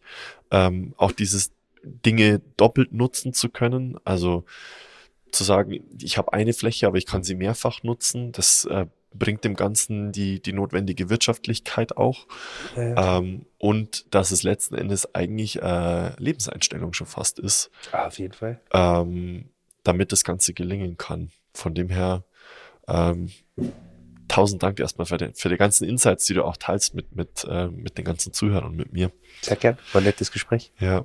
Magst du den Leuten vielleicht nochmal ganz kurz mitgeben, wenn sie irgendwie äh, Beratung buchen möchten, wo sie äh, auf, äh, auf euch aufmerksam werden oder wo sie euch finden können, ähm, wenn sie selber Lust auf so eine Führung haben, die ich jetzt mitmachen darf, äh, wie sie auf euch kommen, wo sie letzten Endes auf dem Grammeterhof und auf dich äh, treffen können. Genau, am einfachsten am Grammeterhof. auf Grammeterhof.at findet man im Prinzip alles. Da, da kann man sich ein bisschen informieren, was wir machen. Wir haben ein bisschen Hintergrundinfo da. Äh, wir sind dabei, dann hier in Bälde auch sozusagen wieder ein, schönes Update unserer Website zu machen mit ein bisschen mehr interessanter Hintergrundinfo. Und dort findet man auch dann die Möglichkeit, in das, äh, für Projekte einfach Informationen zu finden. Da gibt's gibt's Beratung und Planung als als eine, eine Position, wo man mhm. sich vertiefend das anschauen kann. Und dann kommen wir in unser kleines Büro, nennt sich Holzer Permaculture Solutions GmbH und da machen wir eben diese Projekte. Da sind wir ein Team an sehr ambitionierten Leuten, die, die sehr viel aus verschiedenen Bereichen mitbringen und, und genau, und da helfen wir gern. Mega, sehr gut. Hm. Buch hast du noch erwähnt. Wann kommt das raus? Äh, Im Herbst kommt eins raus, ja. Im Herbst kommt das Buch raus? Ja, also im, äh, auf jeden Fall noch vor Weihnachten. Genauer Erscheinungstermin ah. ist noch nicht, noch nicht da, ja. In dem Fall wird es ein Buch sein, das ich mit meinem Vater gemeinsam mache. Genau. Mega. Also wer dann ein Weihnachtsgeschenk mhm. braucht. Kann der mir noch schon, vielleicht fällt es auf, ja. Ist klar. Sehr gut. Also ja. nochmal, Josef, vielen, vielen Dank äh, genau. für die ganzen Insights und äh, ich freue mich auf morgen. Genau. Ja, danke für das nette Gespräch. Sehr gerne.